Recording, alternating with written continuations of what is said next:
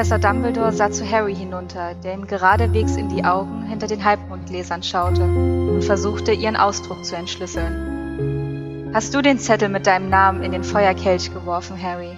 fragte Dumbledore ruhig. Nein, sagte Harry. Er wusste, dass ihn alle scharf beobachteten. Snape ließ aus dem Hintergrund ein leises, unwilliges und ungläubiges Schnauben hören. Hast du einen älteren Schüler gebeten, deinen Namen für dich in den Feuerkelch zu werfen? Fragte Professor Dumbledore, ohne auf Snape zu achten. Nein, sagte Harry nachdrücklich. Ah, aber natürlich lügt er, rief Madame Maxime. Snape schürzte die Lippen und schüttelte den Kopf. Er wäre nicht über die Alterslinie gekommen, sagte Professor McGonagall schneidend. Ich bin sicher, wir stimmen alle darin überein. Dumbledore muss einen Fehler bei der Linie gemacht haben, sagte Madame Maxime achselzuckend. Das ist natürlich möglich, entgegnete Dumbledore höflich. Dumbledore, Sie wissen genau, dass Sie keinen Fehler gemacht haben, sagte Professor McGonagall aufgebracht. Nun aber wirklich, was für ein Unsinn. Harry hätte die Linie nicht selbst übertreten können. Und wenn Professor Dumbledore ihm glaubt, dass er keinen älteren Mitschüler dazu angestiftet hat, dann möchte ich doch hoffen, dass sie alle damit zufrieden sind. Sie warf Professor Snape einen sehr zornigen Blick zu. Mr. Crouch, Mr. Beckman, sagte Karkaroff nun mit salbungsvoller Stimme. Sie sind unsere ähm, unparteiischen Richter. Sie stimmen sicher mit mir überein, dass es sich hier um eine offene Regelverletzung handelt. Beckman wischte sich mit dem Taschentuch über das runde, junghafte Gesicht und sah Mr. Crouch an, der außerhalb des Feuerscheins stand, das Gesicht halb im Schatten verborgen. Er sah ein wenig schaurig aus, das Halbdunkel machte ihn viel älter und verlieh ihm ein fast totenkopfartiges Aussehen. Er sprach jedoch in seinem üblichen, barschen Ton. Wir müssen die Regeln befolgen, und in den Regeln heißt es klar, dass die Schüler, deren Name der Feuerkelch ausgibt, verpflichtet sind, am Turnier teilzunehmen. Hallo und herzlich willkommen zum nächsten Harry Potter Podcast oder wie ich es diesmal nenne, den Trimagischen Podcast, denn es gibt eine Besonderheit. Bevor ich aber dazu komme, wir sind bei Harry Potter und der Feuerkelch und natürlich wieder an meiner Seite zum einen der Mad Eye Stu. Hallo Stu. Hallo. Und zum anderen die schlauste Schülerin der Beaumonton-Schule. Hallo Miriam. Hallo. Und jetzt die Besonderheit, wie im Film sind wir nicht zu dritt beim Trimagischen Podcast, sondern zu viert. Wir haben einen Gast an Bord. Yay. Und zwar die weltbeste Quidditch-Treiberin der Welt, die Sarah. Hallo Sarah. Hallo. Ja, Yay. klatsch, klatsch, klatsch. Yay. Das ist aber eine große Erwartung, die du hier schürst. genau, also das ist tatsächlich eine Besonderheit, äh, weil du spielst tatsächlich Quidditch. Genau, und ich bin auch wirklich Treiberin. Ähm, Weltbeste würde ich vielleicht nicht sagen. Aber danke, danke. Na klar, gerne. Genau, wir sind beim vierten Film, Harry Potter and the Goblet of Fire. Ich habe ihn gerade erst beendet, also ich habe ihn gerade noch mal geguckt gehabt und äh, mir sind ganz, ganz viele Dinge aufgefallen, die ich cool fand. Mir sind auch ganz viele Dinge aufgefallen, wo ich dachte so, hm, okay. Äh, deswegen habe ich total Lust, äh, über den Film jetzt zu reden. Ähm, bevor wir aber dazu kommen, vielleicht erstmal zur Einschätzung so insgesamt. Wie gefällt euch denn der vierte Film in der Reihe? Einmal so Reihe rum. Okay, Reihe rum, dann fange ich mal einfach an. Ich hatte ihn als unglaublich gute Erinnerung für mich war Harry Potter 3, 4, 5 so diese Trilogie Le Harry Potter, die ich am besten finde, diese drei Filme. und habe heute auch äh, am späten Nachmittag den Film geguckt und ich war fassungslos, wie teilweise unglaublich öde ich den fand. ich war oh, wirklich ich fassungslos. Ah, das, wirklich das fassungslos. Es ja, okay. tut mir leid. Also, ja, das ist meine aktuelle Meinung, ja. Ich habe den Film ähm, als Kind geliebt, aber einfach, weil ich diese, beziehungsweise als äh, junge Jugendliche, weil ich dieses, ah, da gibt's Aufgaben und die müssen sie erfüllen und dann kommt man so ins nächste Level und diesen Gamification-Charakter, den so dieses ganze Buch hatte, das fand ich unheimlich spannend, auch mit den Rätseln. Jetzt allerdings bei den letzten Sichtungen musste ich halt feststellen, dass er nicht mein Lieblingsteil ist und auch ein bisschen schwächer als die ähm, drei vorhergegangenen. Ja, aber trotzdem ähm, unterhaltsam, auch wenn ich verstehen kann, dass er da gewisse komische Längen hat.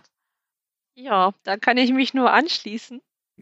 Äh, als der Film rauskam, war es bei mir auch die perfekte Zeit. Man war Teenie, man war verliebt. äh, war am besten noch in die Charaktere dort in den Film. Deswegen hatte ich ihn als sehr, sehr schön in Erinnerung. Ich fand das Wort vorhin so schön, diese Lehren in dem Film. Ja, doch, die habe ich gut verdrängt gehabt. Ja. ich, ich, glaube, du sprichst auch tatsächlich schon ganz, was ganz Wichtiges an in dem Film. Äh, wir hatten es in den letzten Podcasts immer schon mal wieder angeteasert, dass quasi die, die damit ja aufgewachsen sind, ja mit den Figuren größer geworden sind und natürlich auch in dem vierten vielleicht selber auch auf der Schule dann das erste Mal mit, ach, der Liebe, ne, und konfrontiert worden sind und vielleicht auch so ein bisschen mit so Teenage-Quatsch, nenne ich es jetzt mal, der dann in dem Film ja öfter das vorkommt. Und äh, ich glaube, es lässt sich natürlich einfacher akzeptieren, wenn man sich so abgeholt fühlt und denkt so, ja, ja, klar, das ist mir gestern auch gerade passiert. ähm, oder sich halt 20 Jahre später denkt so ungefähr, boah, Alter, was ist denn mit dir los? ja, also. Ja, doch ich, ich war wirklich ein bisschen schockiert, weil ich hatte den wirklich als sehr gut abgespeichert. Wie gesagt, Azkaban, äh, Feuertopf, nee, Feuerkelch, Feuertopf ist was anderes. ähm, und äh, Orden des Phoenix. Das waren für mich immer so die drei Harry Potter Filme, die ich wirklich unglaublich gerne mag. Und der dritte hat das auch beibehalten, diese Qualität. Aber als ich den heute geguckt habe, den vierten, es gab wirklich Momente, wo ich dachte, was ist denn los?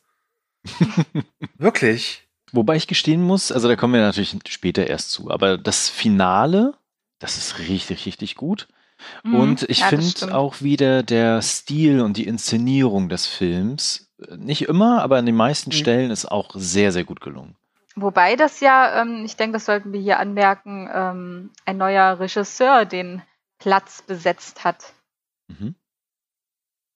Ja, willst du was dazu? Ach so, ich dachte, du nennst jetzt einfach den Namen.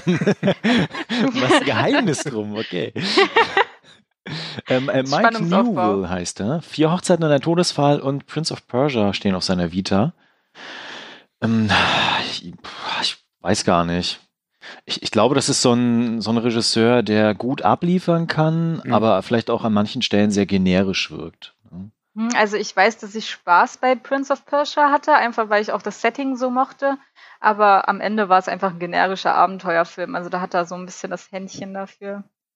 Wobei ähm, jetzt, wo ich das auch gerade erwähne, fällt mir ein, äh, der Posten Regie ist ja so ein bisschen was äh, wie der, wie die Professur ähm, Verteidigung gegen die dunklen Künste, oder? Ja, definitiv. ja.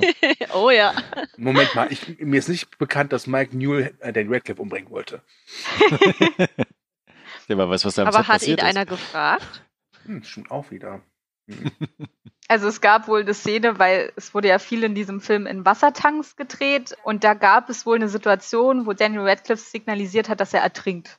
So, dass er gerne gerettet werden möchte. Aber das war allerdings ein Fehlalarm, aber die ganze Schar war in Panik, dass jetzt hier der Hauptdarsteller ertrinkt. Aber er ist Gott sei Dank nicht ertrunken. Daniel Radcliffe wird nicht ersetzt im nächsten Teil. er bleibt uns erhalten. Es kommt immer so schlecht in der Presse, wenn der Hauptdarsteller ertrinkt. ja. Wollen wir einfach mal so reinsteigen? Also ja, wir reden ja ich hätte, so ein bisschen drumherum. Ich hätte noch einen Anschlag mhm. auf die liebe Sarah. Ja. Aha. Sarah. Ähm, wir machen ja diese Podcasts jetzt schon zum vierten Mal.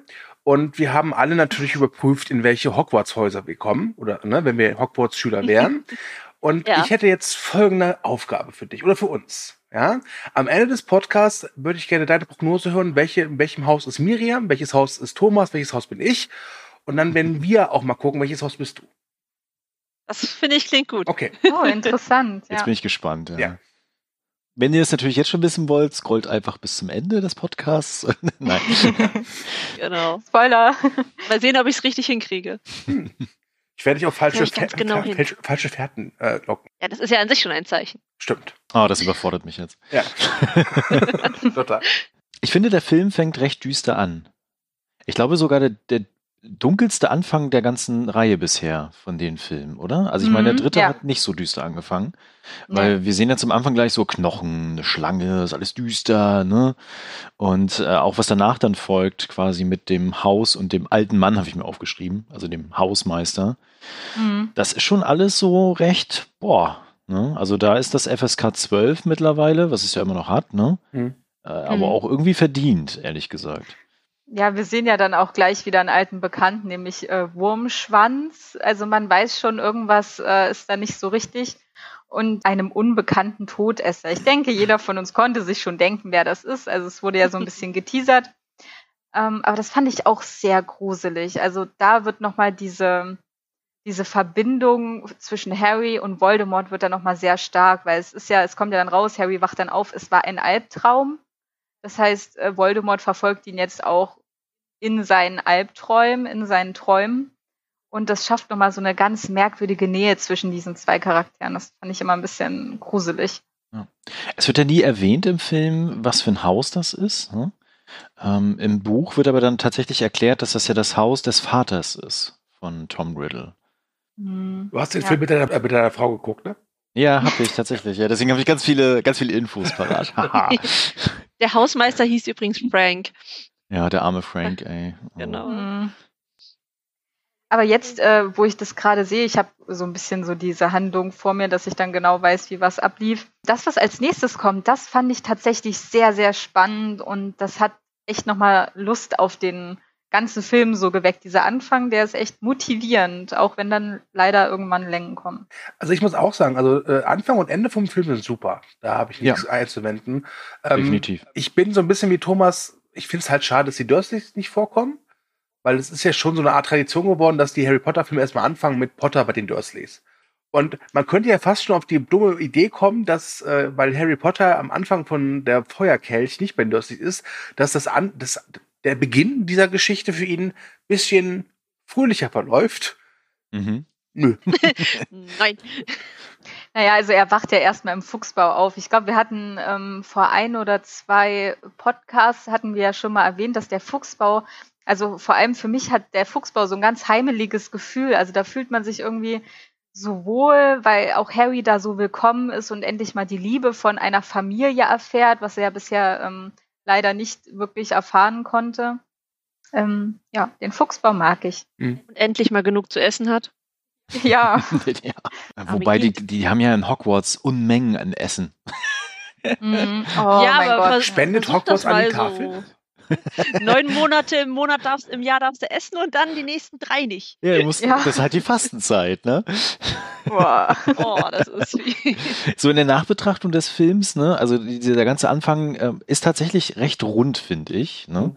Und äh, wir haben ja da auch dann Robert Pattinson, den damals natürlich noch niemand kannte und äh, alle eher so gedacht haben, so, hoch, ist das denn? Ne? Danach ist er dann ja als Glitzervampir ganz groß rausgekommen und mittlerweile in sehr, sehr vielen verschiedenen, auch tieferen Rollen auch zu sehen. Ist wirklich ein sehr, sehr guter Schauspieler. Na, aber das ist so sein erster Auftritt tatsächlich. Ich fand ihn auch immer so einen ganz angenehmen Charakter. So ein bisschen blass, aber mhm. nett. Ich fand, ich fand auch, der hat da echt gut zugepasst zu dieser Cedric-Rolle einfach. Ähm, ich muss sagen, dass Robert Pattinson da mitspielt, ist mir erst durch bei der dritten Sichtung aufgefallen. Also ja, mir auch irgendwie bei der zweiten oder dritten, als dann Twilight rauskam und alle nur so, dass der von Harry Potter und ich so, wer ist das? Wer, wer, was? Ist das Crab oh. oder ist das Goyle? oh ja, das, war, das waren noch Zeiten. Der Cedric ist da auch dabei. mhm. ich, ähm, äh, ich werde in diesem Podcast dieses Mal äh, sehr viel, äh, glaube ich, so rundherum um diese Harry Potter Welt reinschmeißen. Und mhm. ich mache jetzt einfach mal das erste, äh, weil sie, wenn sie zu diesem Portschlüssel kommen, ne, der sie mhm. dann ja zum äh, Quidditch-WM bringt, ich glaube, da kann äh, Sarah gleich auch ein bisschen was zu sagen, ja. Wo übrigens dann schon äh, quasi gezeigt wird, dass es sowas gibt, ne, mit Portschlüssel und dann sehen wir es ja im Finale dann nochmal.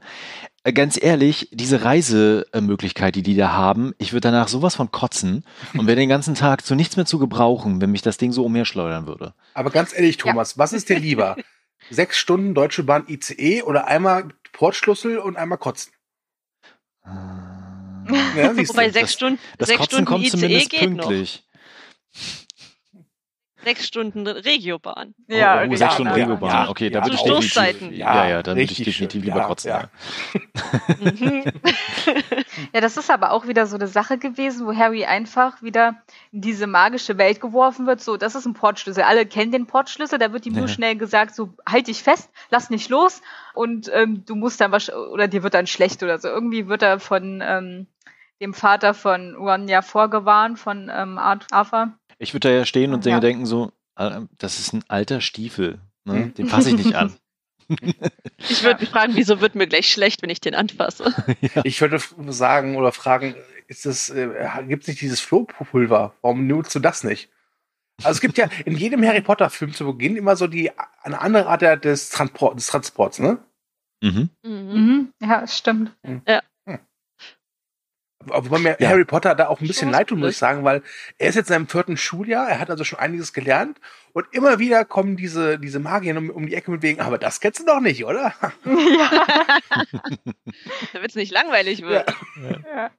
Ja, als nächstes kommt ja dann auch, ähm, als sie da auf dieses Gelände laufen, das kann man sich eigentlich so ein bisschen wie Wacken vorstellen. Ja, das, sieht, das sieht auch so aus wie Wacken, ey. Ja. Und, und die Todesser rufen, Vielleicht auch Helga, Helga.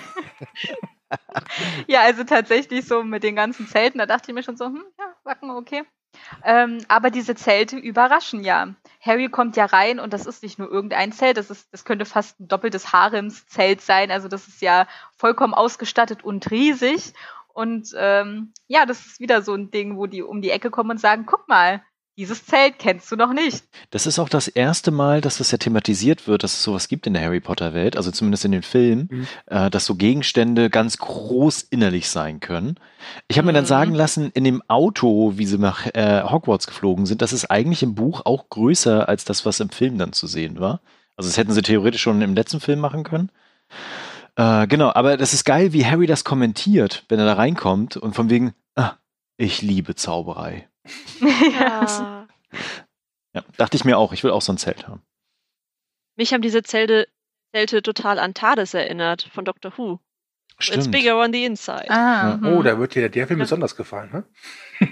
Ja, äh, ich war da echt am überlegen, ob sie nicht ein bisschen vom TARDIS inspiriert wurde. Das gibt's ja schon ein paar Tage länger. Das stimmt, ja. Ja, sie hat ja immer viele, viele Inspirationsquellen, ne? Also, glaube ich, auch schon Science Fiction eher weniger, aber so Mythologie ganz viel. Und ich meine, die war ja weltberühmt, diese Serie in England. Und ist sie ja immer noch weltweit auch. Also kann ich mir Ja. schon ganz gut vorstellen, ne? Das ist ja wie der Tatort, das guckt man. Ja, genau. Na gut, äh, Sarah, dann sag mal was zur Quidditch-Weltmeisterschaft. Die größte Enttäuschung des Films für mich. Nein. ich habe mich, also schon damals, als der Film rauskam, hatte ich mich auf diesen Moment gefreut, dass sie jetzt wirklich mal ein richtiges Quidditch-Spiel von Profis zeigen. Wenn sie da alle ihre Treppen hochgelaufen sind, äh, sich fertig machen, ihre tollen Ferngläser mit extra Features rausholen. Und dann ist der Anpfiff und es ist vorbei. Ja. Also seit, Hm. wann ist der Film rausgekommen? Vor 15 Jahren? Seit 15 Jahren trage ich diese Enttäuschung mit mir rum. Oh. Und als ich ihn wieder geguckt habe, habe ich nur gedacht, da war es wieder. Also, also ich muss auch, Aber- auch sagen, weil wir haben überlegt, wann laden wir dich ein? Bei welchem Film würde es am besten passen? Und dann meinten die, nehmen wir den vierten Teil, da gibt es ja dieses große Quidditch-Turnier. Und dann habe ich mir heute den Film angeguckt und dann dachte ich mir auch so, äh, ja, da hätten wir die Sache jetzt auch für beim ersten oder dritten Teil einladen können. Also so viel Quidditch gespielt wird nicht. Das ist auch übrigens einer der wenigen Teile bei Harry Potter, wo in Hogwarts kein Quidditch gespielt wird. Stimmt, ja. Ah. Also ihr, ihr geht antizyklisch vor. Ja. Wenn es in Hogwarts kein Quidditch gibt, holt, gibt, holt euch halt Real-Life-Quidditch dazu. So ist es.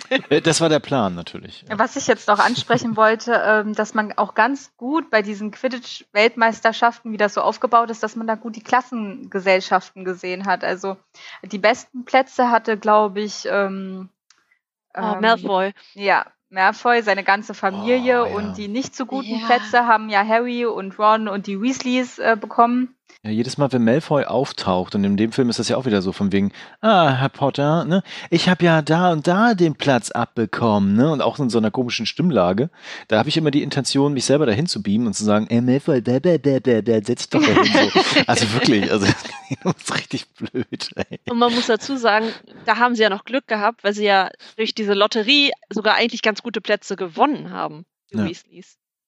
Malfoy hat nur mal wieder noch bessere Plätze. Ah, Aber, ja, aber stimmt, können wir da mal, war was mit der können wir mal über Lotterie. dieses Stadion reden? Das ist war ja, cool. das ist ja richtig Ja. krass, oder? Also vom Stil her auch. Das ist, Ja, und dann als dieser irische Kobold da in diesem Feuerwerk-Dings getanzt hat, das war super. Oh ja. Oder generell, als die Quidditch-Spieler auch in Formationen da durchgeflogen sind, habe ich auch gedacht, boah, jetzt geht's los. Mhm. Ich habe mir dann sagen lassen, im Buch wird das ja noch ein bisschen weiter ausgeführt, welche Möglichkeiten es da gibt äh, zur Berichterstattung, nenne ich es mal, äh, dass die da irgendwie das äh, Spiel zurückspulen können, Szenen ranzoomen können, dass es da so Live-Kommentare gibt und äh, das, das würde ich ja gerne sehen. Ich weiß nicht, wie, Sarah, wie ist das denn bei euch beim Sport, äh, beim Spiel? genau, vielleicht Also- kannst du einfach mal so ein bisschen was erzählen. Ich glaube, das würde unsere Hörerinnen und Hörer sehr interessieren. Also mich zumindest. Mhm. Gerne, gerne. Stoppt mich, wenn es zu viel wird. Ich kann über Quidditch stundenlang. Das kann ich bestätigen. ich ich werfe werf dir dann einen Besen zu. Ja, sehr gut, sehr gut. Ja, Quidditch ist natürlich ein wunderschöner Sport, ist sehr ähnlich zu dem, was in den Büchern vorkommt, also sieben Spieler oder Spielerinnen. Wichtig dabei, Quidditch ist in einem echten Leben auch ein gemischt geschlechtlicher Sport. Und zwar nicht nur männlich-weiblich, sondern männlich-weiblich und alle anderen. Also ähm, wir sagen, alle Gender sind willkommen. Das heißt wirklich jeder, äh, egal ob trans, genderfluid, was auch immer, ist herzlich willkommen beim Quidditch. Da wird nicht unterschieden. Es gibt sogar extra Regeln, die sicherstellen, dass nie zu viele Leute eines Geschlechts auf dem Feld stehen dürfen. Also, dass man nicht sagt, oh, guck mal, ich habe hier ganz viele tolle verschiedene Leute in meinem Team, aber stelle immer dieselben sieben Leute aufs Feld. Das wird aktiv unterbunden, das ist ganz cool. Was kann man noch so sagen? Ja, die Regeln sind sehr ähnlich. Man muss Tore werfen in Ringe. es gibt für jedes Team einen Hüter. Es gibt für jedes Team zwei Treiber. Die kriegen aber keine tollen Stöcker, sondern so Dodgebälle und müssen damit andere Spiele abwerfen. Und dann gibt es natürlich noch den Sucher, pro Team einen oder eine und einen sogenannten Schnatzläufer oder eine Schnatzläuferin.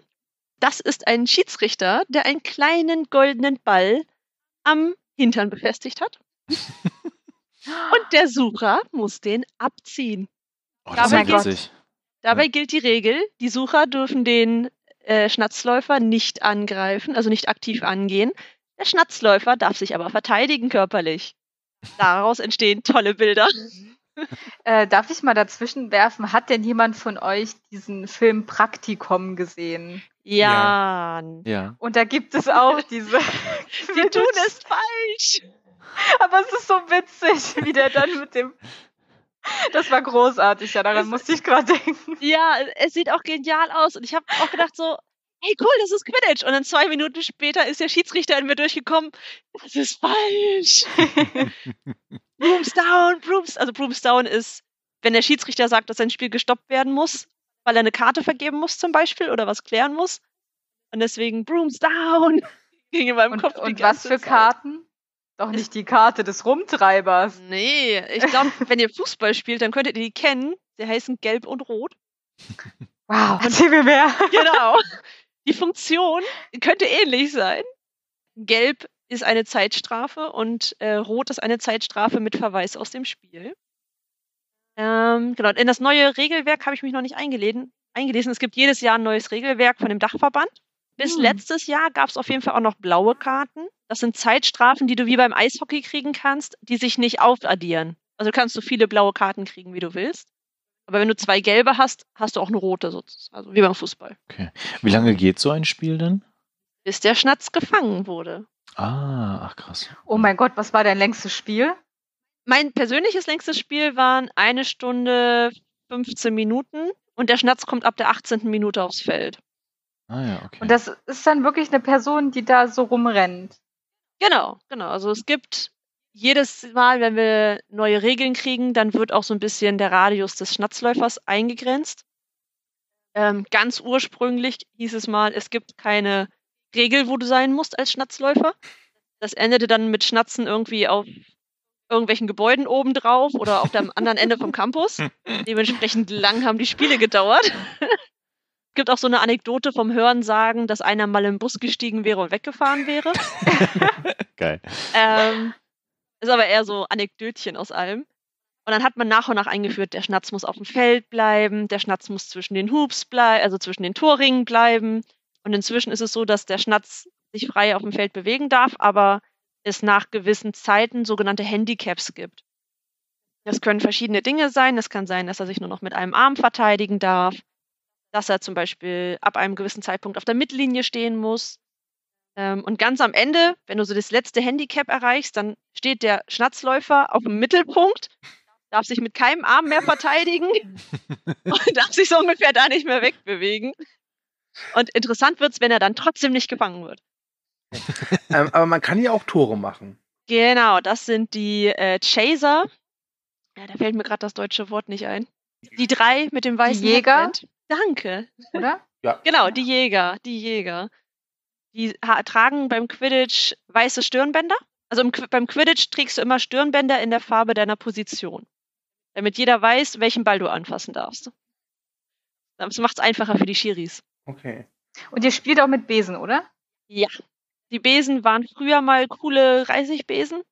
Nach ein, zwei Splittern in den Beinen hat man sich dazu entschieden, vor Oh. ungefähr zehn Jahren, dass man das äh, stattdessen mit PVC-Rohren macht, die bisschen weniger böse splittern, splittern meistens.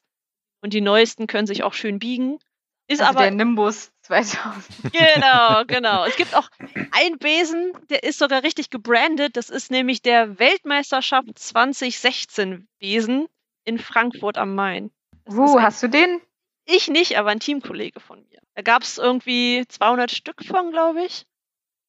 Ähm, und die haben sie dann am Ende halt verkauft für ein bisschen einen Apfel und ein Ei, weil weil wir den 200 Besen wieder über den Teich mitnehmen nach Amerika.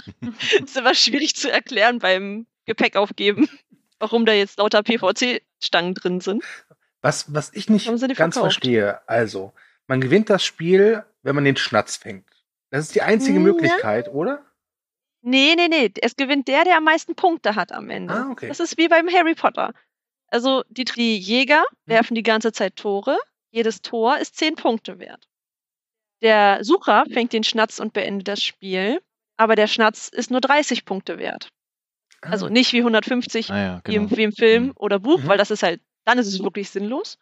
Also, Ähm, also es ist halt einfach so, jetzt mal angenommen, der äh, QC Erfurt mit, von Trainerin Miriam und gegen die Schnatzfreunde Kassel mit Trainer Thomas äh, äh, kämpfen gegeneinander.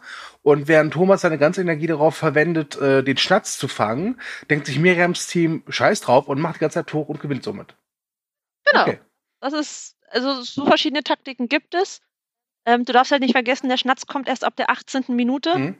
Das heißt, in den ersten 18 Minuten ist es dann eh, ich sag mal, Handball mit Dodgeball drin.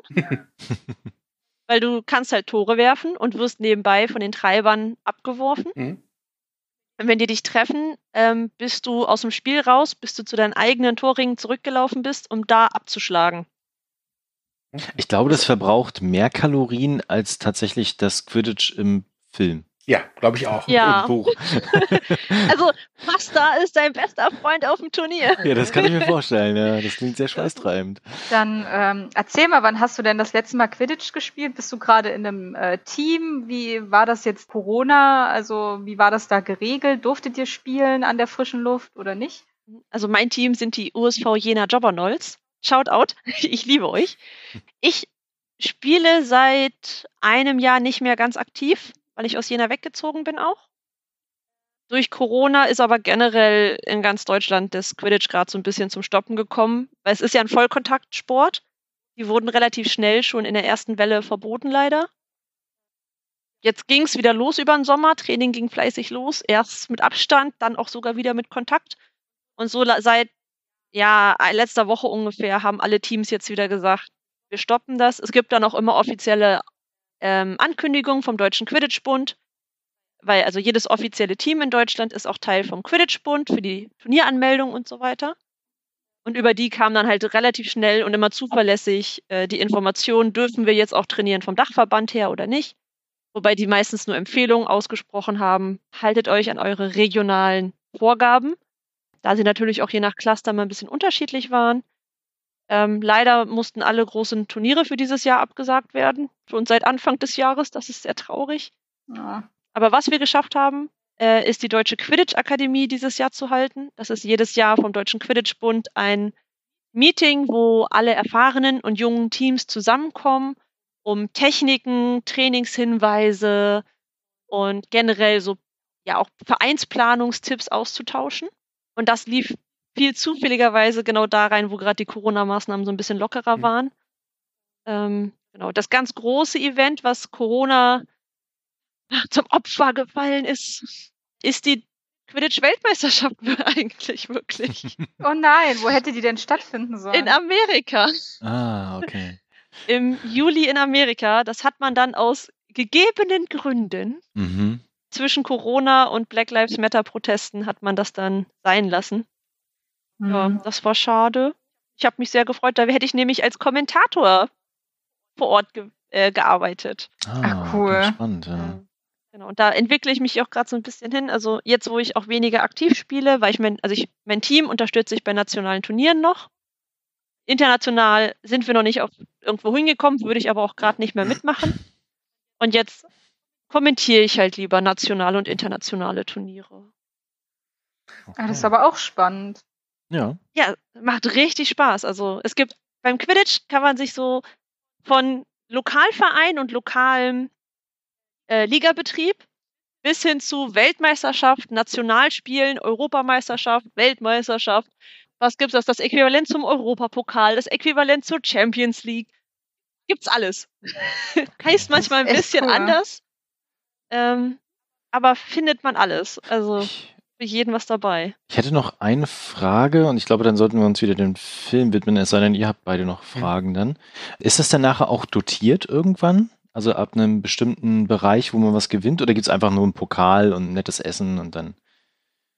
Also noch ist es nicht dotiert. Ja. Ähm, gerade sind wir immer ganz froh, wenn wir, ähm, ich sag mal, so ein Break-Even-Point, vielleicht ein leichtes Plus bei Turnieren auch erreichen, um das nächste Turnier zu planen. Mhm. Also als Hintergrund, wir haben so, ich glaube, 1000 aktive Spieler ungefähr in Deutschland. Ich glaube so 30 bis 50 Mannschaften. Ah, das, ist, Ähm, das ist schon nicht wenig tatsächlich. Ja. Mhm. Ja. Und weltweit, ich weiß gar nicht, wie viele Spieler das sind. Also Deutschland ist nach Amerika die größte NGB, also das größte, der größte Verband. Mhm. Dann kommt England und Frankreich, also so jedes Land hat sein Quidditch-Team, sogar Uganda. Muss mal kurz erwähnt werden. Ja, also und deswegen, also das ist, es sind zwar schon viel mehr Leute, als man immer denkt, Mhm. aber ähm, es sind auch so viele Leute, dass gerade diese Turnierorganisation natürlich sich entwickelt über die Jahre. Ja. Wir haben jetzt viele Turniere mit so 500 Spielern. Das ist dann immer schon eine Herausforderung, da Plätze und Hotels zu finden. Das glaube ich, ja. Ähm, aber das ist halt nichts, wo du sagst, guck mal, wir kommen hier mit 10.000 Leuten in deine Stadt und deswegen gib uns deine Millionenförderung. Ähm, Vielleicht wird das ja irgendwann noch mal ein bisschen gepusht. Äh, Vielleicht machen sie ja doch noch eine äh, Harry Potter Universum Quidditch Serie oder sowas. Das wäre natürlich geil. ja, das wäre richtig cool. Was, Mhm. wa- was total hilft, wir waren, wir sind eigentlich, oder wir waren, wir sind fast jedes Jahr beim Elbenwald Festival, Mhm. stellen es da ein bisschen vor. Das ist immer noch mal so ein schöner kleiner Push. Und natürlich, wenn ihr irgendwelche Leute wie wild über eine Wiese laufen seht mit Besen zwischen den Beinen, geht einfach mal hin und sagt Hallo. Das sind ganz nette Leute. Die sind auch nur leicht verrückt. Aber ganz lieb dabei. Eine Frage hätte ich dann auch noch, wenn man es jetzt vergleicht mit anderen Sportarten, die jetzt populärer sind, wie zum Beispiel hier König Fußball. Gibt es im Quidditch auch Starspieler? Also heißt es so, oh, das ist übrigens der, wie heißt der Typ, Ronaldo des Quidditch oder so? Oder ist es dann doch Ja. eher teambasierter? Teils, teils. Also es gibt Teams, da weißt du einfach, holla, da kommt ein Team aufs Feld, das haut dich jetzt in den Boden unge ungespitzt. Ja. Gibt's auch. Aber natürlich gibt's auch immer wieder einzelne Spieler, die sich einfach, die sind einfach verdammt gut. So. Und die sind dann auch Nationalspieler zu 99 Prozent, muss Mhm. man auch sagen. Also wir haben ja auch ein Nationalteam in Deutschland. Und die sind natürlich da alle drin vertreten. Also du kannst eigentlich immer sagen, so der Nationalkader, das sind auch die Leute, wenn du die dann in so einem kleinen nationalen Turnier triffst, denkst du dir so, ja, okay. Versuchen wir mal gegeneinander zu sprinten. Ich habe eine Ahnung, wer gewinnt. Meistens nicht ich. Aber ja, also sie sind trotzdem super nett. Das ist halt das Schöne am Quidditch, es ist eigentlich sehr familiär. Also du kannst halt, also du triffst so einen Nationalspieler auf dem Feld und der sagt dir am Ende, hey, das und das hast du richtig gut gemacht und beim nächsten Mal versuch mal den Trick und dann wirst du noch besser. Mhm. Das ist halt richtig cool. Ich habe vorher Fußball viel gespielt. Da hast du das ein bisschen weniger auf dem Feld. Und eine Sache beim Quidditch, die habe ich beim Fußball auch nie erlebt und das ist, nach jedem Spiel gibt man sich mindestens mal die Hand oder sogar umarmt sich, so jeder Spieler mit jedem. Das habe ich beim Fußball nicht erlebt, muss ich mal ehrlich sagen. Da warst du froh, wenn der andere dich nicht verfolgt hat an manchen Stellen. Aber ist es dann nicht besser, dass Quidditch äh, vielleicht so ein bisschen mehr Nische bleibt? Weil so, wenn es ja populärer wird, glaube ich, ist das ja erstmal dahin, oder?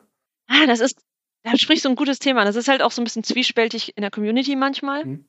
Einerseits wollen wir natürlich expandieren, einfach damit jeder diesen coolen Sport kennenlernt, weil es ist eine richtig geile Community, es ist ein richtig cooler Sport. Es ist körperlich, also du darfst tackeln, ähnlich wie beim Rugby. du hast aber auch Handballelemente, du hast Taktik, äh, du hast ja Teamgeist, alles, was du willst, alles Mhm. super. Andererseits, wie du schon gesagt hast, wenn die Community halt irgendwann riesig wird vielleicht, dann ist es vielleicht auch nicht mehr die Community, die man jetzt hat. Weil du kannst ja schlecht sagen, ihr, ihr kommt rein, ihr nicht, Mhm. wenn du die Leute noch gar nicht kennst. Und wenn sie dann erstmal drin sind in der Community, sind sie auch erstmal drin und werden Teil der Community für neue Leute. Ich persönlich bin ein sehr optimistischer Mensch. Ich denke, dass wir auch ein Wachstum überleben werden Mhm. mit der, mit der Einstellung, die wir haben, weil wir einfach so viele nette Leute haben, die sich auch echt den Arsch aufreißen für diesen Sport. Also das ganze, der ganze DQB-Vorstand, also der Deutsche Quidditch-Bund-Vorstand, das sind Privatleute, die sich echt den Arsch aufreißen, damit dieser Sport wächst und damit er aber auch gleichzeitig offen und ehrlich für alle bleibt. Und ich glaube, solange wir solche Leute haben, können wir auch guten Gewissens wachsen, ohne uns Sorgen machen zu Mhm. müssen. Ich hätte jetzt erstmal keine Fragen mehr. Außer, dass ich nochmal Danke sagen will für deinen Mhm. Input. Ja, danke. Genau, und an dieser Stelle, ähm, falls jemand jetzt Quidditch äh, spielen möchte oder mehr darüber lernen möchte und ein bisschen zu schüchtern ist, um gleich den Deutschen Quidditch-Bund direkt anzuschreiben, kann er ja kommentieren und wir leiten dann die Kontaktdaten an die liebe Sarah weiter, die da bestimmt dann hilft. Ja, gerne. Habt keine Angst. Und ich kann euch sagen, in eurer Nähe ist ein Quidditch-Team. Und wenn nicht, dann könnt ihr es gründen und kriegt super viel Unterstützung dabei. Wir machen einfach Also, selbst kein- eins auf. Die Schnatzfreunde Movie Break. Hey, la- ich bin dabei. Ich helfe euch. Also wir werden auf jeden Sehr Fall gern der auch äh, ein paar Sachen dann unter dem Beitrag dann auch verlinken, damit ihr das auch schnell Ja. findet. Denn ich finde es Genau, auch interessant. Ich, äh, ich kenne die Sarah von einem anderen Podcast-Projekt und wir haben auch schon mal längere Zeit äh, ohne Mikrofon über Quidditch geredet und ich war einfach baff, dass es das wirklich gibt. Denn ich dachte eben auch, dass es, dass es das echt gibt, ist so eine Erfindung von dieser Komödie Praktikum. und war dann auch wirklich irritiert, dass es, also anfangs irritiert und habe mir seitdem auch ein paar äh, Spiele angeguckt auf YouTube. Uh, Ja. Die, die ich dir empfohlen habe. Äh, du hast mir eine ganze La La Liste geschickt, also an Links. Die alle habe ich jetzt nicht gesehen, aber einige. Ich kann Fußball nicht gucken. Ich finde Fußball unglaublich langweilig. Ich schalte nach zwei Minuten ab. Egal, ob das jetzt WM oder Ligaspiel ist, ist mir vollkommen egal. Interessiert mich nicht. Aber beim Quidditch bin ich irgendwie am Ball geblieben. Oder am Besen, wie man will. Da- Das hängt da, damit zusammen, dass einfach fünf Bälle sind. Und wenn dir mit dem einen langweilig wird, guckst du auf einen der anderen fünf. So sieht's nämlich mal aus. Dann wird's dir nicht mehr langweilig. Für jeden was dabei. Genau, also wie ja erwähnt wurde, die Quidditch-Weltmeisterschaft war ja dann leider schnell vorbei und nicht so ausführlich, wie jetzt Sarah erzählt hat, wie so ein Quidditch-Spiel ablaufen kann. Es war übrigens die Leider. 422. Quidditch-Weltmeisterschaft dort. Ui, Uh. 122 ist eine Zahl. Mhm. Ja, und dann kommt etwas, was mich ähm, damals, ich war glaube ich zehn, als ich den Film im Kino gesehen habe, das hat mich sehr beeindruckt und mir auch so ein bisschen Angst gemacht. Also es war so ein angenehmer Gruselschauer, den ich da hatte, nämlich ähm, als die Zelte angegriffen werden von Todessern. Dürfen wir ganz kurz, oder darf ich ganz kurz vorher nochmal etwas erwähnen, was ich äh, den ganzen Film über sehr lustig fand immer? Mhm. Krumm, krumm, krumm. Ja. Ja. Aber habt ihr gesehen, wie der jetzt aussieht, der Schauspieler? Also da, da schreie ich auch krumm. nee, hatte ich nicht gesehen. Pass Ja, auf, der- Google. Ja, ich bin mal kurz weg. Also das war wirklich äh, äh, witzig und das zieht sich ja irgendwie so ein bisschen durch den ganzen Film hindurch. Ja, aber genau, Angriff auf die Zeltstadt. Fand ich auch mega gruselig damals. Ja, alles brennt ja lichterloh und dann siehst du das dunkle Mal im, am Nachthimmel und das ist auch so ganz cool mit CGI und auch mit, ähm, glaube ich, auch so ein bisschen ähm, Make-up-Technik habe ich jedenfalls gelesen, dass die da bei diesen ganzen Malen ähm, da viel optische Täuschung reingebracht haben, dass das so größer wird und die Schlange war dann ja animiert irgendwie. Also, was mir halt Mhm. aufgefallen ist, jetzt, wo ich ein bisschen älter bin, als die da auftauchen, die sehen halt aus wie Kuckucksklan, ne? Ja, Ja. Ja. ganz eindeutig. Aber das hatten wir auch schon mal thematisiert, Faschisten halt, ne? Mhm. Und Mhm. äh, diese Verbindung gibt's ja immer wieder an manchen Stellen. Äh, was ich bei dieser ganzen Szenerie, also ich finde die sehr stark und äh, ist auch einschüchternd tatsächlich am Anfang. Deswegen ist dieser Anfang auch so rund, ne? Mhm. Aber Mhm. zwei Sachen sind mir aufgefallen jetzt vorhin beim Gucken, wo mein Gehirn so ein bisschen Achterbahn gefahren ist. Das erste ist, äh, Harry liegt da ja scheinbar ein paar Stunden, weil die Feuer sind ja nachher auch aus und so, ne? Und keinem scheint das lange Zeit aufgefallen zu sein oder haben ihn gesucht oder keine Ahnung, wo die gesucht haben. Auf jeden Fall liegt er dann die ganze Zeit. Er hat ja keine Eltern, die ihn suchen können. Genau. Und dann dachte Wow. ich mir, was ist eigentlich los mit der Zauberpolizei, ha? also wirklich. Ja, die kam ja dann ein bisschen verspätet. Ja, und Die wird halt erst in späteren Büchern vorgestellt. Da habe ich übrigens eine Ruffel dann von meiner Frau bekommen. Die hat dann nämlich gesagt, ja, aber die können sich da auch nicht wehren, die ganzen Leute da auf dem, weil die dürfen ja diese, diese Flüche und so nicht einsetzen, die sind ja verboten. Und dann dachte ich mir, okay, gut, alles klar. gibt's keinen Wasserwerferfluch oder sowas? Expelliarmus. Aber jetzt, wo du das sagst, Thomas, das erinnert mich an die ähm, Szene bei Fluch der Karibik 1, wo William Turner ja mit einer Bratpfanne oder mit irgendwas ähm, bewusstlos geschlagen wird und dann liegt er da einfach auch und da geht drumherum äh, die Hafenstadt unter und es interessiert keinen, dass er da auf dem Boden liegt und dann wacht er irgendwann auf und dann geht's weiter. Das Ja, ja, genau. So ist es da halt auch, ne? Ja. Ja. Ja, das stimmt schon. Es ist ein bisschen weird, da so ein Kind liegen zu lassen und keiner guckt mal kann, nach. So, kann mal lebt der passieren. noch? Genau, kann mal passieren, ne? Genau, aber ich glaube, danach ähm, kommen wir schon relativ schnell nach Hogwarts und äh, da passiert jetzt recht viel, hatte ich das Gefühl, in der Anfangszeit und dann kommen wir in so ein Loch rein. Darf ich jetzt auch mal was ansprechen? Etwas, Ja. was mich die Natürlich. ganze Zeit bei diesem Film gestört hat. Ich will ja jetzt nicht hier irgendwie Bodyshaming machen, aber was sind das für beschissene Frisuren von Harry und Ron? Ganz ehrlich. Oh ja, das ist mir Oh. auch aufgefallen, ja. Das sind die 2000er. Das gehört so. Aber auch Fred und George, ne, die laufen da ja auch rum, wo man denkt so, Ja. boah, krass. Die 60er sind wieder ausgebrochen. Die haben den Friseurtermin verpasst. Die waren auch in Quarantäne. Ja, aber es kam ja irgendwann wieder, ne? Die Emo-Zeit, da waren die langen Haare dann wieder in. Ja. Wurde, Ja, wurden sich die stimmt. Haare so aus dem, aus dem Gesicht äh, geworfen, so mit einer Kopfbewegung. Ach, Also Wobei ich weiß doch, wir haben ja schon beim dritten Teil festgestellt, dass sie die Macher schon ein bisschen auf das Ganze so ein bisschen modernisiert haben, auch was den Look der Leute angeht, was ich ja im dritten Ja. Teil wirklich gut fand. Aber hier dachte ich mir echt so, Leute, ernsthaft. Also, Ganz am Ende im Finale sitzen sie übrigens mit ganz normalen Klamotten da wieder rum. Mhm. Aber zwischendurch rennen sie ja wirklich mit den äh, hochgeputzten Anzügen aus der Schule und diesen Riesenschalen, äh, Schals, die, die sie da alle tragen. Ähm, das war schon sehr speziell auf jeden Fall. ne, wir sind ja auch noch nicht beim Winterball, ne? Zu dem Ja. Tanzball. Genau, da kommen wir erst zu. Da was, kommen die richtig guten Klamotten. was mir zum Anfang sehr stark aufgefallen ist, also es wird ja dieses Trimagische Duell dann quasi dann angekündigt und dann kommt ja auch relativ schnell dann die anderen beiden Schulen dazu. Ich ne? möchte hier nochmal eingreifen. Das war, das war für mich die lustigste Szene. Wenn Dumbledore da in seiner typischen Dumbledore-Art so, er so vom Trimagischen Turnier erzählt, ne? Und das ist das allerkrasseste, was es gibt und oh, so gefährlich. Und dann so zuck, naja, das war's erstmal so. Wo ich mir auch so dachte, ey, Leute, ganz ehrlich, das sind eure Bundesjugendspiele?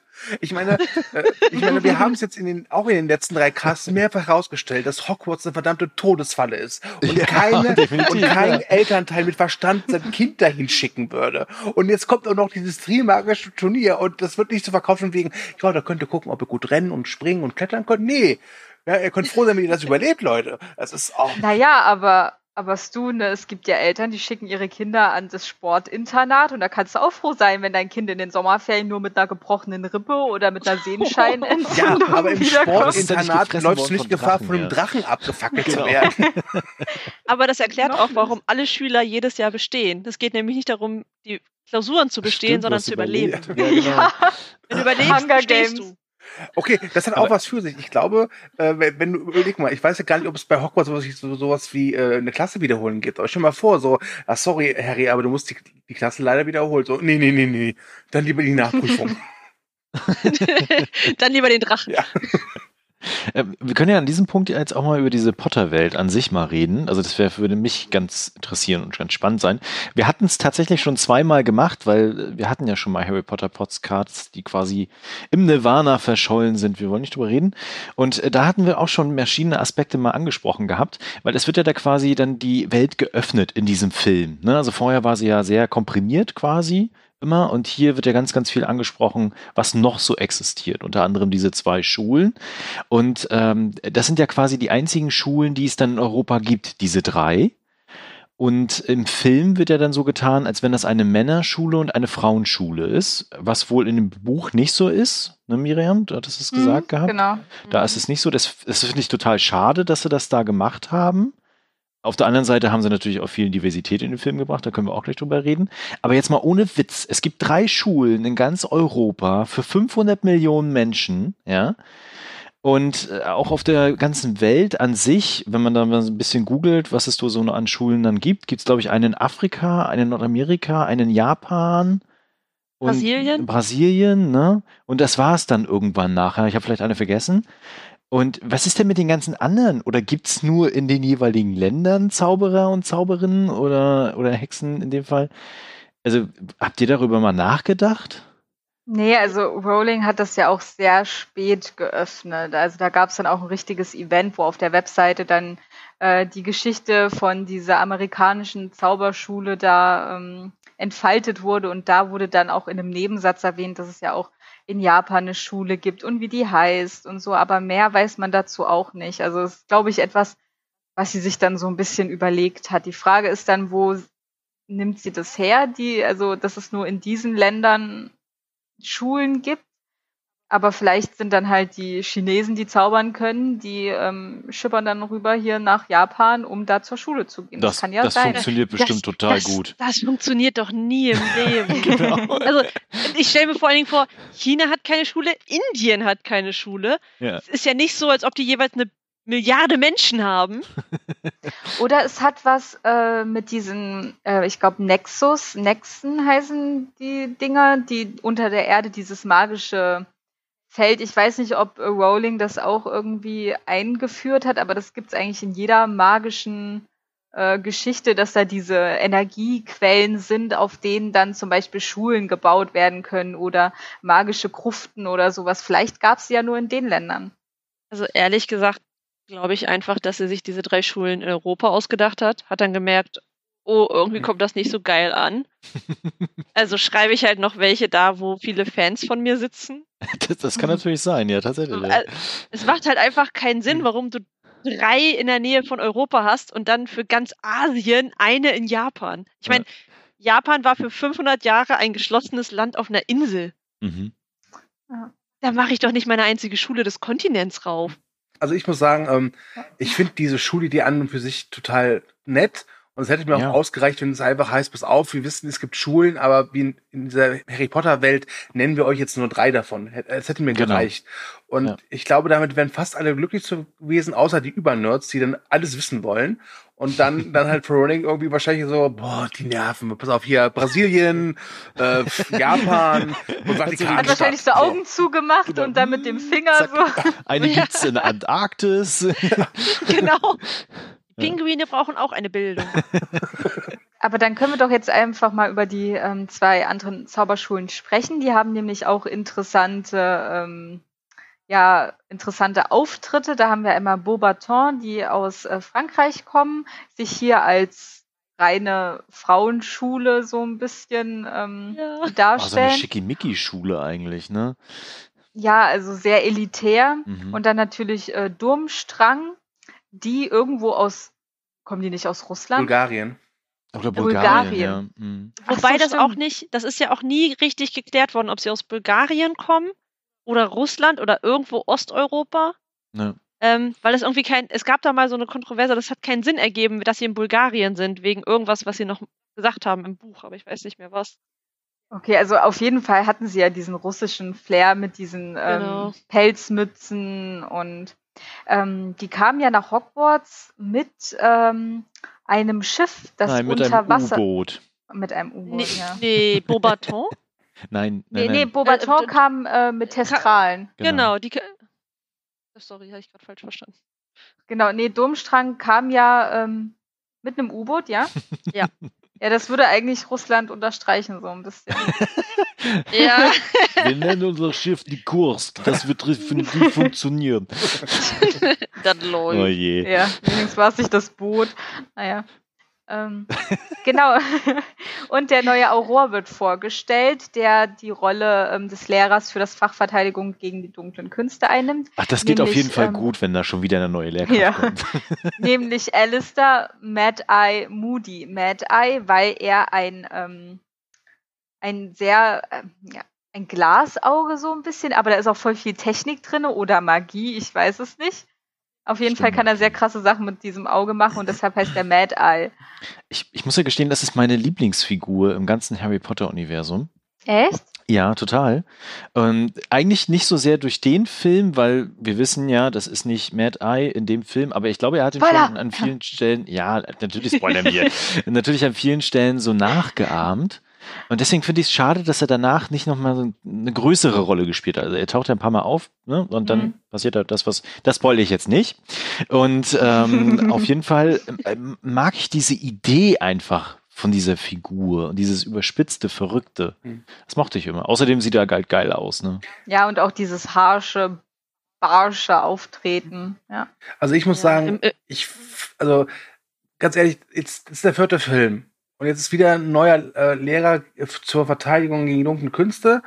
Und irgendwann ist es auch mal gut, Leute. Also, also ihr könnt nicht von mir erwarten, das ging mir schon damals bei der Erstsichtung im Kino so, nicht von mir erwarten, dass ihr wieder so einen neuen Lehrer dahin schickt und ich soll da sitzen und glauben so, aber der ist bestimmt diesmal vollkommen normal und harmlos. Äh, Nee. Also, aber der Twist hat mich schon echt getroffen Nee, gar am nicht. Ende. Ich, ich muss auch sagen, ich finde, also ich habe es ja schon bei der Erstsichtung äh, irgendwie gecheckt, weil es gibt dann, das ist mir heute aufgefallen, so wirklich relativ viele Verweise, dass du re relativ schnell raffst, genau, Ja, äh, ja, wer das ja. eigentlich ist. Und äh, deswegen. Ich war zehn, okay. Das ist keine Entschuldigung, Miriam. Das ist keine Entschuldigung. Nee, es gibt aber viele Hinweise, ne? Viel Safttrank wird gebraut, Harry war es Ja. aber nicht, ne? Dann trinkt er ja die ganze Zeit seine Flasche da, ne? ja, seine Zunge. Das ist Ja. übrigens auch interessant, dass er die ganze Zeit äh, das, dieses Ding da aus so einem Flachmann säuft und keiner Lehrer also mal sagt Ja, so, genau. äh, Mr. Moody, ähm, ganz ehrlich, aber was trinken Sie eigentlich da die ganze Zeit? Genau. Das, Das ist, ähm, das, das fehlt halt wieder aus den Büchern, ne? Da wurde ja genau das erklärt. Da wurde das alles erklärt. Und das fand ich auch schon bei der ersten, beim ersten Gucken damals ein bisschen unzufriedenstellend, Mhm. dass du es im Film gar nicht erklärt kriegst. Ja. Ja, ich finde, es war auch so ein bisschen so ein Logikfehler, weil in den vorherigen Teilen wird so erklärt, ja, Vielsafttrank hält maximal, weiß ich nicht, eine Stunde und es tut mega weh und dir wird mega schlecht und der Typ trinkt das einfach die ganze Zeit und man sieht ihn nicht unter Schmerzen sich verwandeln zwischendurch. Cheerio, Miss Ja. Sophie. Ja, genau. Er ja Denen wirklich ist halt das was. Klares. Hat's einfach verdünnt Ähm, mit Whisky, ja. Wobei. Genau, also Wobei, das muss ich sagen, äh, da springe ich mal ein bisschen vor. Was halt echt schön ist, ist, dass dieser Mad Eye Moody ja so ein paar Sachen macht, die irgendwie einem schon irgendwie gut tun. Also alleine halt, ich sag nur, wenn Ja. er auf Draco Malfoy trifft, ne? wenn Draco Malfoy mal Harry Potter da auf dem Schulhof irgendwie angängelt und dann kommt Mad, Mad Eye Moody, da denkt man sich schon so, geil. Also Fre down, Frettchen ja. Malfoy ist Ja. ja wohl das geilste im ganzen Film, ey. Das war auch schon das Geilste im Buch. ist das, ist das ein Schüler? McGonagall wird total schockiert. Ja. Ich finde es auch schön, wie sie echt noch erklärt, ja, das ist, wir machen das hier nicht. Das machen wir nicht mehr. Und dann denkst du so, "Das habt ihr mal gemacht? Ja, Filch hat doch- Moment. Filch hat doch im ersten Teil erzählt, dass damals Schüler auch irgendwie im Keller aufgehangen wurden, so irgendwie im Folterkeller an den Fingern oder irgendwie Ja, sowas. natürlich. Also es gibt halt einen Folterkeller da, ne? Also der muss ja irgendwo herkommen mit der Ey, Idee. muss ich wieder Weil- unterstreichen, dass ich meine Kinder niemals nach Hogwarts schicken würde. Ja. Genau, ähm, Ja. dann erklären wir doch mal schnell das Trimagische Turnier. Also es gibt einen Pokal, ähm, in dem jeder, der über 17 Jahre alt ist und mitmachen möchte, ähm, einen Zettel mit seinem Namen hineinwirft. Dumbledore hat da auch so eine Altersgrenzlinie drumherum gezogen. Das ist ähm, ja auch das, was ich hier vorgelesen hatte, weil es passiert dann nämlich, dass die drei Champions gewählt werden. Viktor Krumm für Durmstrang aus Bulgarien, ja, ja. Und dann ähm, die Fleur de la Cour, eine sehr ähm, hübsche ähm, Zauberin aus Beaubaton aus Frankreich und dann halt Cedric Diggory, unser Robert Pattinson für Hogwarts. Und dann spuckt der Pokal aber noch einen Namen aus, nämlich äh, Harry Potter. Und Harry hat sich da nicht selber reingeworfen und hat sich auch nicht reinwerfen lassen, Das- wie er ja hier auch im Buch beteuert hat. Das ist übrigens auch eine geile Szene, wie Dumbledore erstens Harry dann dahin pfeift und nochmal so richtig laut wird dann auch, so dass Harry da aufstehen muss vor allen und dann da hingehen muss. Und dann auch in der nächsten Szene, wo er quasi dann Harry schnappt, ihn durchschüttelt und hast du, hast du den Namen da reingeworfen? Das ist Ja. großartig. Das Meme aus diesem Film, ne? Ja. Im Buch, er fragte ihn ruhig, Did Ja. you put your name in the äh, Dein und mein ruhig sind verschieden. Ah, geil, ja. Ah. Ähm, ich finde, dass mit diesem, ja, dieser Frage, war es Harry Potter, also hat er irgendwie es geschafft, seinen Namen in diesen Kessel zu werfen, äh, generiert der Film eine für mich der größten Schwächen des gesamten Films, nämlich die angekatschte Beziehung zwischen Harry und Ron. Das ist richtig schlimm, Es tatsächlich. ist so schlimm. Ich mag Ron ja Aber es eigentlich. ist so verständlich. Ey, nee, Nein, ganz das ehrlich, irgendwo, gar nicht. irgendwo, ist, ist das, nicht. irgendwo ist das Bullshit-Meter auch überschritten. Und ganz ehrlich, also, also man sieht ja auch, wie, wie die, die beiden äh, Zwillings-Dursley-Jungs da das ja auch versuchen und kläglich scheitern, ja. ja, und- genau. Und ganz ehrlich, wir reden hier von Harry Potter, der irgendwie, ach, es gibt einen Portalschlüssel, wusste ich doch nicht. Ich bin jetzt ein fähiger Zauberer. Und der soll dann diesen supergeilen, trimagischen, äh, äh, was ich wie das heißt, äh, äh, nee, sorry.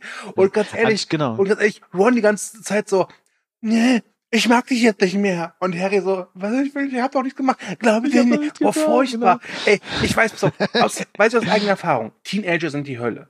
Ja, Ja. einer zu sein und mit einem irgendwie umgehen zu müssen. Aber das, das, das war zu viel. Ey, das hat mich Das irgendwann richtig pissig mich- gemacht, wirklich. Genau, das hat Ich mich auch glaub- nicht abgeholt. Ja. Also ich glaube, das hat sich einfach aufgebaut. Also Ron und Harry, die sind ja seit der ersten ähm, Klasse, sind die da so zusammen, beste Freunde. Und Ron war halt immer das Anhängsel von Harry Potter. Es war immer Harry Ja. Potter hier, Harry Potter da, der der mal das Wunderkind und was weiß ich. Und dass Ron da so ein bisschen, weil er ja auch dann immer von ähm, Malfoy da gestichelt wird und auch von so generell ja nicht viel Geld hat und alle gucken ihn immer so ein bisschen an und alle wieder der Weasley, dass er da so ein bisschen Neid empfindet und denkt, er wird jetzt auch noch von seinem besten Freund ausgeschlossen, obwohl ihn auch schon alle anderen manchmal so ein bisschen ausschließen. Das, das gebe ich dir alles, aber wie es inszeniert und gespielt wird, das, das ist Ja, zu genau. übertrieben. Sorry, das, das nehme ich dir für mich ab. Das ist, das ist mir eine Parodie als, als andere. Ja, das ist schon wirklich. übel. Also, Ja, das, das Oh. ist, glaube ich, auch echt eine große Schwäche da. Aufgebaut fand ich es eigentlich ganz schön, weil im ersten Film, ich weiß nicht, ob das im Film auch war oder nur im Buch, ähm, im ersten Teil, wo sie da vor dem, vor, vor dem großen Spiegel stehen. Ach ja, hm, Da sagt, er, da sagt er ja noch, sein größter Traum ist es, dass er mal der Gewinner von einem großen Turnier ist. Mhm. Ja. Damals war es Quidditch-Turnier oder so. Ja, Mhm, genau. Und das war so, das war sein Herzenswunsch, das aller, sein allertiefstes, tiefster, tiefster Wunsch. Und dann ist es halt so nah bei ihm dran, weil er, er hat ja auch, ich, ich glaube, im Film hat das jetzt gar nicht so gemacht. Im Buch überlegt er ja sehr lange, ob er nicht doch seinen Namen irgendwie reinschmeißt, um halt berühmt zu werden. Und dann wird sein bester Freund gezogen. Das ist halt, das funktioniert ja auch besser, aber das kommt im Film halt überhaupt nicht rüber. Mhm. Da ist es dann plötzlich Ja. so, äh, du hast den Namen da jetzt reingeworfen, jetzt mag ich dich nicht mehr. Ja. Mann. Also es gibt da auch diese ganz ähm, cringige Szene am, am See, Äh, wo ja. dann Hermine mit äh, Ron kommt und ja, äh, Pavati hat äh, Seamus gesagt, dass Ja, ja. Ron und dies Ja. und ich soll dir Ja. sagen, ah, furchtbar. ich bin nicht Ich- eure ich Brieftaube. Bin, genau, ich bin nicht eure Eule, ja, genau, ja. weil ich den Spruch geil fand. Ja. Also genau, also das ist halt wirklich äh, so ein bisschen so teeny-affig inszeniert einfach. Also ich meine, wir sind ja an dem Punkt angekommen, das hatte ich jetzt am Anfang auch gesagt gehabt, die werden halt älter, die werden Teenager, damit stellen sich halt auch so erste Liebeleien ein, das hatten wir vorhin gar nicht erwähnt gehabt, aber das wird ja auch relativ schnell dann auch schon gezeigt, ne, dass auch Harry da ein Oh ja. Äh, so ein Auge auf jemanden geworfen hat, ne, nennen wir es mal. Und äh, hier kommt es dann so zum Tragen von wegen, äh, bäh, ich mag dich nicht mehr. Mm, ne, also ja, aber sehr überspitzt und schnell einfach. Das hat für mich auch nicht funktioniert. Ja. Genau, also dann ähm, wird ja auch noch ein neuer Charakter eingeführt, nämlich äh, die Cho Chang, in die sich äh, Harry verliebt. Das genau. ist ähm, eine Asiatin. Und langsam wird auch ein bisschen der Cast von Harry Potter divers. Also wir haben dann auch noch die ähm, Parvati-Zwillinge sind sie, glaube ich. Mhm. Mhm. Padma Ähm. und Pavati. Genau, und die sind ja indischer Abstammung. Deshalb, dann ist es so eine Sache, kommen die direkt aus Indien oder sind die in England geboren Ja, und gehen es spielt-? Also das spielt ja in England und ich habe da mal eine Zeit lang gewohnt. die haben halt Indien als Kolonie gehabt. Und Ja, dementsprechend ist England halt Mhm. voller Inder. Also Außerdem eine englische wir, Schule ohne Inder wäre nicht echt. ja, genau. Und Indien hat halt auch keine, ne? Genau. Ja, stimmt. Ich weiß noch, als der Film in die Kinos kam, das war 2005, da war ich 22, 23. Und da wurde relativ viel Werbebohai darum gemacht, dass es jetzt der Film ist, wo Harry Potter sich verliebt. Ja. Ja, Oh. und der erste Kuss und oh mein Gott. Und ganz Ja. ehrlich, also das ist doch nichts, was da passiert. Also es tut mir Ja. leid. Also das ist, Ja. also diese, diese, diese, diese Cho oder wie sie heißt, die wird kaum charakterisiert. Die sagt so, hallo Harry. Und dann sagt Harry, hallo Cho. Und dann drei Szenen. Nein, er sagt es nicht mal. Er, er spuckt Sachen oder. ja, Das ist allerdings ziemlich witzig, ja. also ähm, Ja, das ist schon ziemlich geil gewesen. ich fänd's halt interessant, diese Teenager-Liebe da ein bisschen weiter zu erforschen. Das klang jetzt irgendwie falsch. Ähm, nein, ähm, Aber d- das Ding ist ja, bei Teenagern hast du halt nicht viel mehr, ne? Die sehen sich, die finden sich geil, aber wirklich Liebe entsteht da nicht unbedingt. ja, nur ich fand's halt eben echt ein bisschen arg wenig. Wobei ich da auch sagen muss, es kommt hier noch einiges auf Harry Potter zu. Ich glaube, da wäre dann auch noch, noch mehr Teenager-Liebe echt noch ein bisschen too much, weil der Film geht bereits über zweieinhalb Stunden. Und die merkst du wirklich. Genau, jetzt kommen wir Ja. nämlich nachher dann auch wirklich zu dem größten Loch, wie ich finde, in dem Film. Übrigens kommt zwischendurch noch eine Szene mit äh, so Buttons, wo drauf steht, Potter stinkt. Äh, äh, das fand ich sehr witzig. Allerdings äh, schlägt diese Stimmung nachher auch total schnell um. Von wegen, äh, der hat ja betrogen und äh, eigentlich kann er ja was. Ist voll geil. Harry, Harry. Ja, aber wollen wir vielleicht was zu diesen ähm, Rätseln sagen, zu diesen drei Aufgaben? Weil Genau. die fand ich eigentlich ganz cool durchdacht. Genau, also äh, wir, wir fangen damit an, also es macht, glaube ich, auch Sinn, das damit anzufangen und danach können wir quasi zum Ball übergehen, weil das ist für mich Mhm. der größte Schwachpunkt des ganzen Films. aber nicht wegen dem Kleid, oder? Äh, nee, das Oh, fand das ich Kleid ganz ist witzig. wunderschön. Das fand sogar Malfoy schön, steht im Buch. Ja, Oh. Oh, das Ich kann ich mir weiß noch, vorstellen, der, der kleine Aufschrei. Das, das Kleid hatte die falsche Farbe. Es war ein großer Aufschrei ist mir damals. sofort aufgefallen. Ja, ja, total.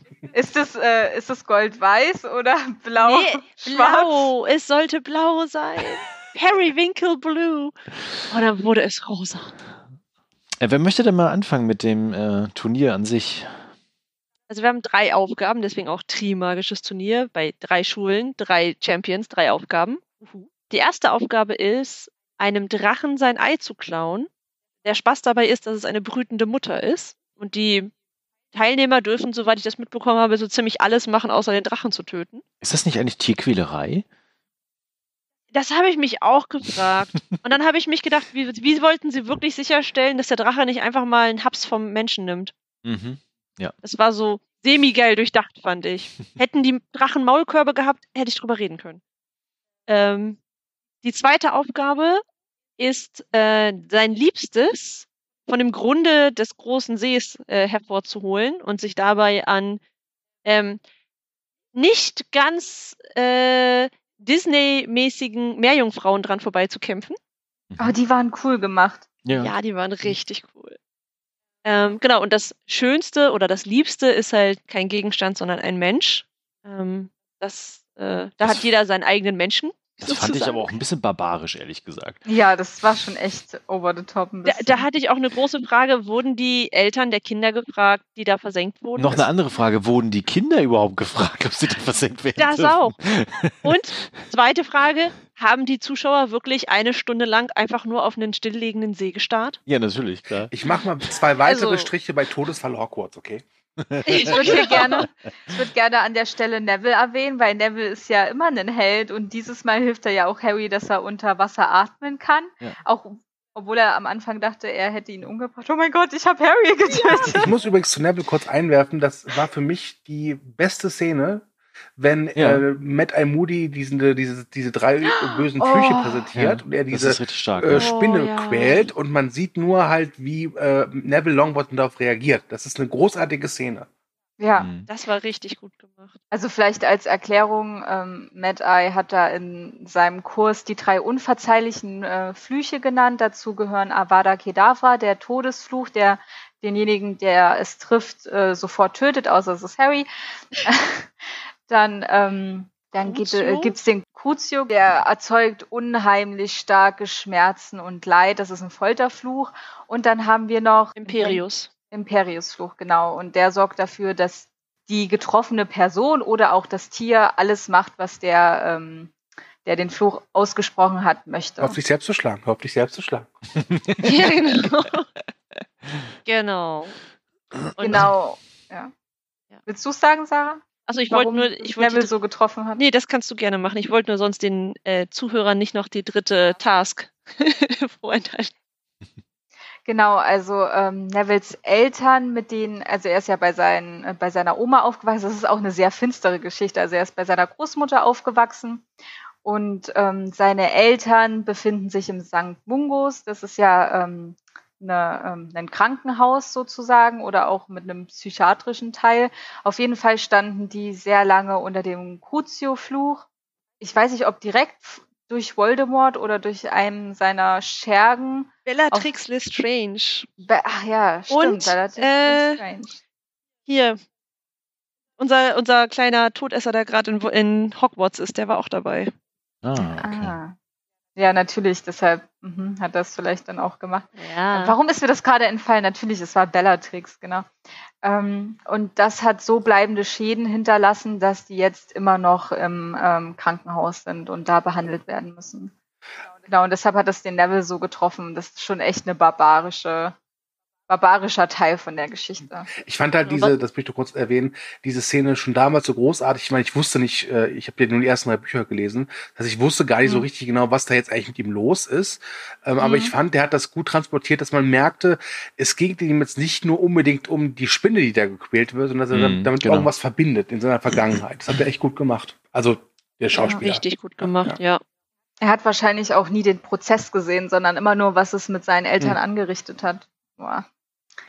Das ist sehr düster, dieser Ah. Teil der Geschichte. Ja, dann mach mal weiter mit der dritten Aufgabe, die ein bisschen leichter wird, hoffentlich. Genau, die dritte Aufgabe ist äh, ein großes Labyrinth aus Hecken.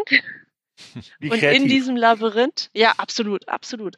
Äh, und in diesem Labyrinth, ähm, ja, warten ganz viele verschiedene Monster und Flüche auf unsere Teilnehmer. Und ähm, das Ziel ist es, in der Mitte den Trimagischen Pokal sich zu schnappen und damit zu gewinnen. Der Erste, der ihn berührt, gewinnt. Genau, und die gehen nacheinander da rein. Wer aus den ersten zwei Aufgaben die höchsten Punktzahl hat, darf beginnen. Genau, und dann geht das los. Äh, mit sehr vielen Windungen und Irrungen. Ich weiß nicht, Spoiler. also wir, Harry wir, und Cedric kriegen den. Genau, also zum Finale sollten wir, glaube ich, gleich erst kommen. Ähm, Vielleicht erstmal zu der Inszenierung von den ganzen äh, Aufgaben. Das fand ich tatsächlich sehr gut. Also auch den Drachen beispielsweise oder wie Harry vor dem Drachen geflohen ist. Und Oh, die, diese- Dra die Mini-Drachen waren so süß die Mini-Drachen sind richtig Ja. geil. So einen hätte ich Ja. auch gerne. Äh, genau, und aber auch äh, das mit dem See. Wobei ich mich da gefragt habe, waren diese Gerüste, standen die da schon immer? Sind die extra dafür gebaut worden beim See? Ich stelle mir immer komische Fragen bei Filmen, ehrlich gesagt. Äh, Das, das ist aber wie mit diesem Turnierding für die Drachen. Da haben die ja schon immer so ein Ding rumfliegen. Ja, gehabt. genau, ne? Also wirklich, also, na egal. Auf jeden Fall war die Inszenierung halt wirklich top von diesen Aufgaben. Mhm. Genau, und insgesamt war das auch so ein bisschen so kleine Highlights zwischen den Lowlights, die dann jetzt gleich noch zur Sprache kommen. Ja, bei den Aufgaben regt mich nur echt auf, dass die als Zuschauer, glaube ich, bis auf der Drache, echt langweilig sind. Ja.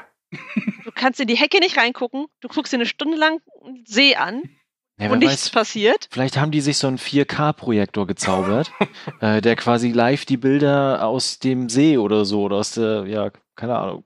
Ja, aber da, da müssten sie ja nicht fragen, also als sie, als wenn die Leute, äh, wenn die Champions hochkommen, dann fragen sie alle als Ja, ja. erstes, was ist passiert.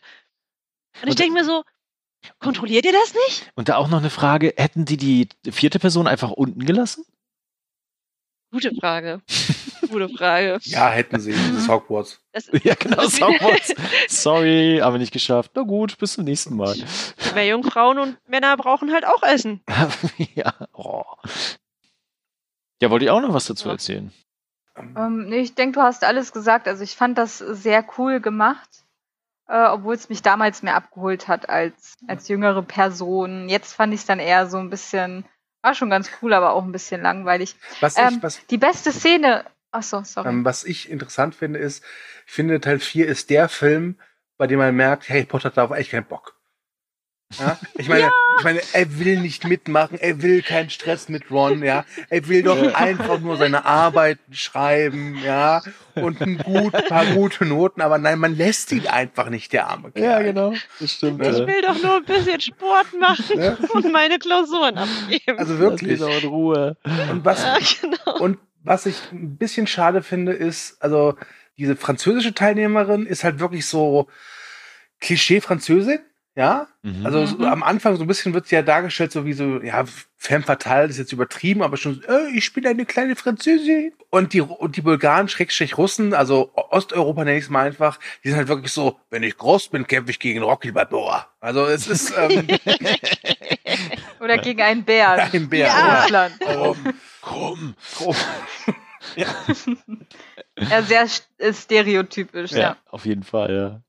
Ähm, Ja, das wir fand ich erfahren auch ja auch schade. nichts über die, ne? Also außer, dass sie da sind und das Turnier machen.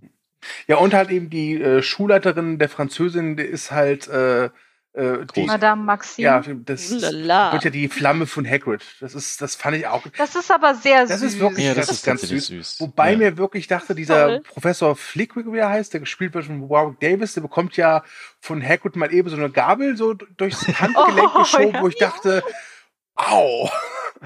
Willkommen in Hogwarts. Ja, wirklich. Die Berufsgenossenschaft freut sich. Und ähm, während das Trimagische Turnier läuft, also es ist ja nicht, dass es jetzt in drei Tagen abläuft und dann ist es vorbei, sondern es zieht sich so ein bisschen über das ganze Schuljahr und dann kommt ja dieser Ball. Und dann ist natürlich die Frage, wer lädt denn wen zum Ball ein? Und da gibt's diese großartige Szene in der Bibliothek, wo, ähm, wo Harry Interesse an einer, ich glaube, die ist auch Quidditch-Spielerin, zeigt auf jeden Fall und er möchte sie auch fragen. Und Hermine meinte dann, ja, sie will eigentlich nur den ähm, Auserwählten daten. Und er nur so, aber ich bin doch der Auserwählte. das ist so großartig. Da habe ich auch gedacht, so 14-jährige Jungs. Ja, Ja. Genau, also da kommen ja mehrere Sachen jetzt zusammen dann. Äh, äh, erstens das mit der mit der Reporterin, das fand ich mega nervig. Mhm. Ähm, ja, Peter z- Kimkorn. Zwölf Jahre? Ja. Nein, ich bin 14. Ja, der zwölfjährige Harry, nein, ich bin 14. Äh, genau, das ist halt irgendwie so, fand ich schwierig. Und dann nachher die ganze Sache rund um den Ball, unter anderem dieses äh, Tanz, äh, die Tanzprobe. Mit Übrigens- McGonagall und Übrigens ist ja. es euch da aufgefallen, da, da kommt ja, wenn, wenn Harry dann aufgerufen wird, quasi da zu tanzen, ne? Äh, gibt's da einen Pfiff aus dem Publikum? Ich konnte es jetzt nicht mehr googeln und irgendwie rausfinden, aber es klang echt, als wenn das improvisiert war, als wenn jemand von den Darstellern so, hui, ne? Also so wirkte Ja, das zumindest. die, die ganze Szene war wohl angeblich auch den Schauspielern sehr unangenehm, weil Ja. sie halt wirklich mit der Frau Lehrerin tanzen mussten und keiner wollte so ihre, seine Hand auf ihre Hüfte packen. Ah, Jetzt das hast gibt du ihre, ganz viele ist das tolle ihre Hüfte oder Outtakes. die Ellbogen? Egal. Das fragt sie ja, ich weiß nicht, ob sie es sagt, sie fragt es, ich weiß gerade nicht mehr, ob sie es im Film auch gefragt hat, weil ich bringe auch Filme und Bücher durcheinander. Äh, da sagt sie irgendwie, legen Sie Ihre Hand auf meine Hüfte. Der, da, was denken Sie, wo meine Hüfte ist? Ja. Und ich musste mich so wegschmeißen damals beim Lesen und gucken und generell. Ah, Ja, und nachher haben wir dann den, den Ball ja auch, äh, wo dann so alles zusammenkommt, was sie vorher dann aufgebaut hat. Ne? Also Hermine äh, hatte dann auch äh, Krumm quasi als äh, Partner gewählt und Ron fragt sie ja dann irgendwann so als Notnagel. Das findet sie natürlich gar nicht nett, ist auch nicht nett. Und das führt ja dann zu ganz, ganz vielen Konflikten. Es ist eine witzige Situation, wie Harry und Ron danach auf dieser Bank sitzen und ihre Begleiterin sich denken so, oh Mann, scheiße. Ja.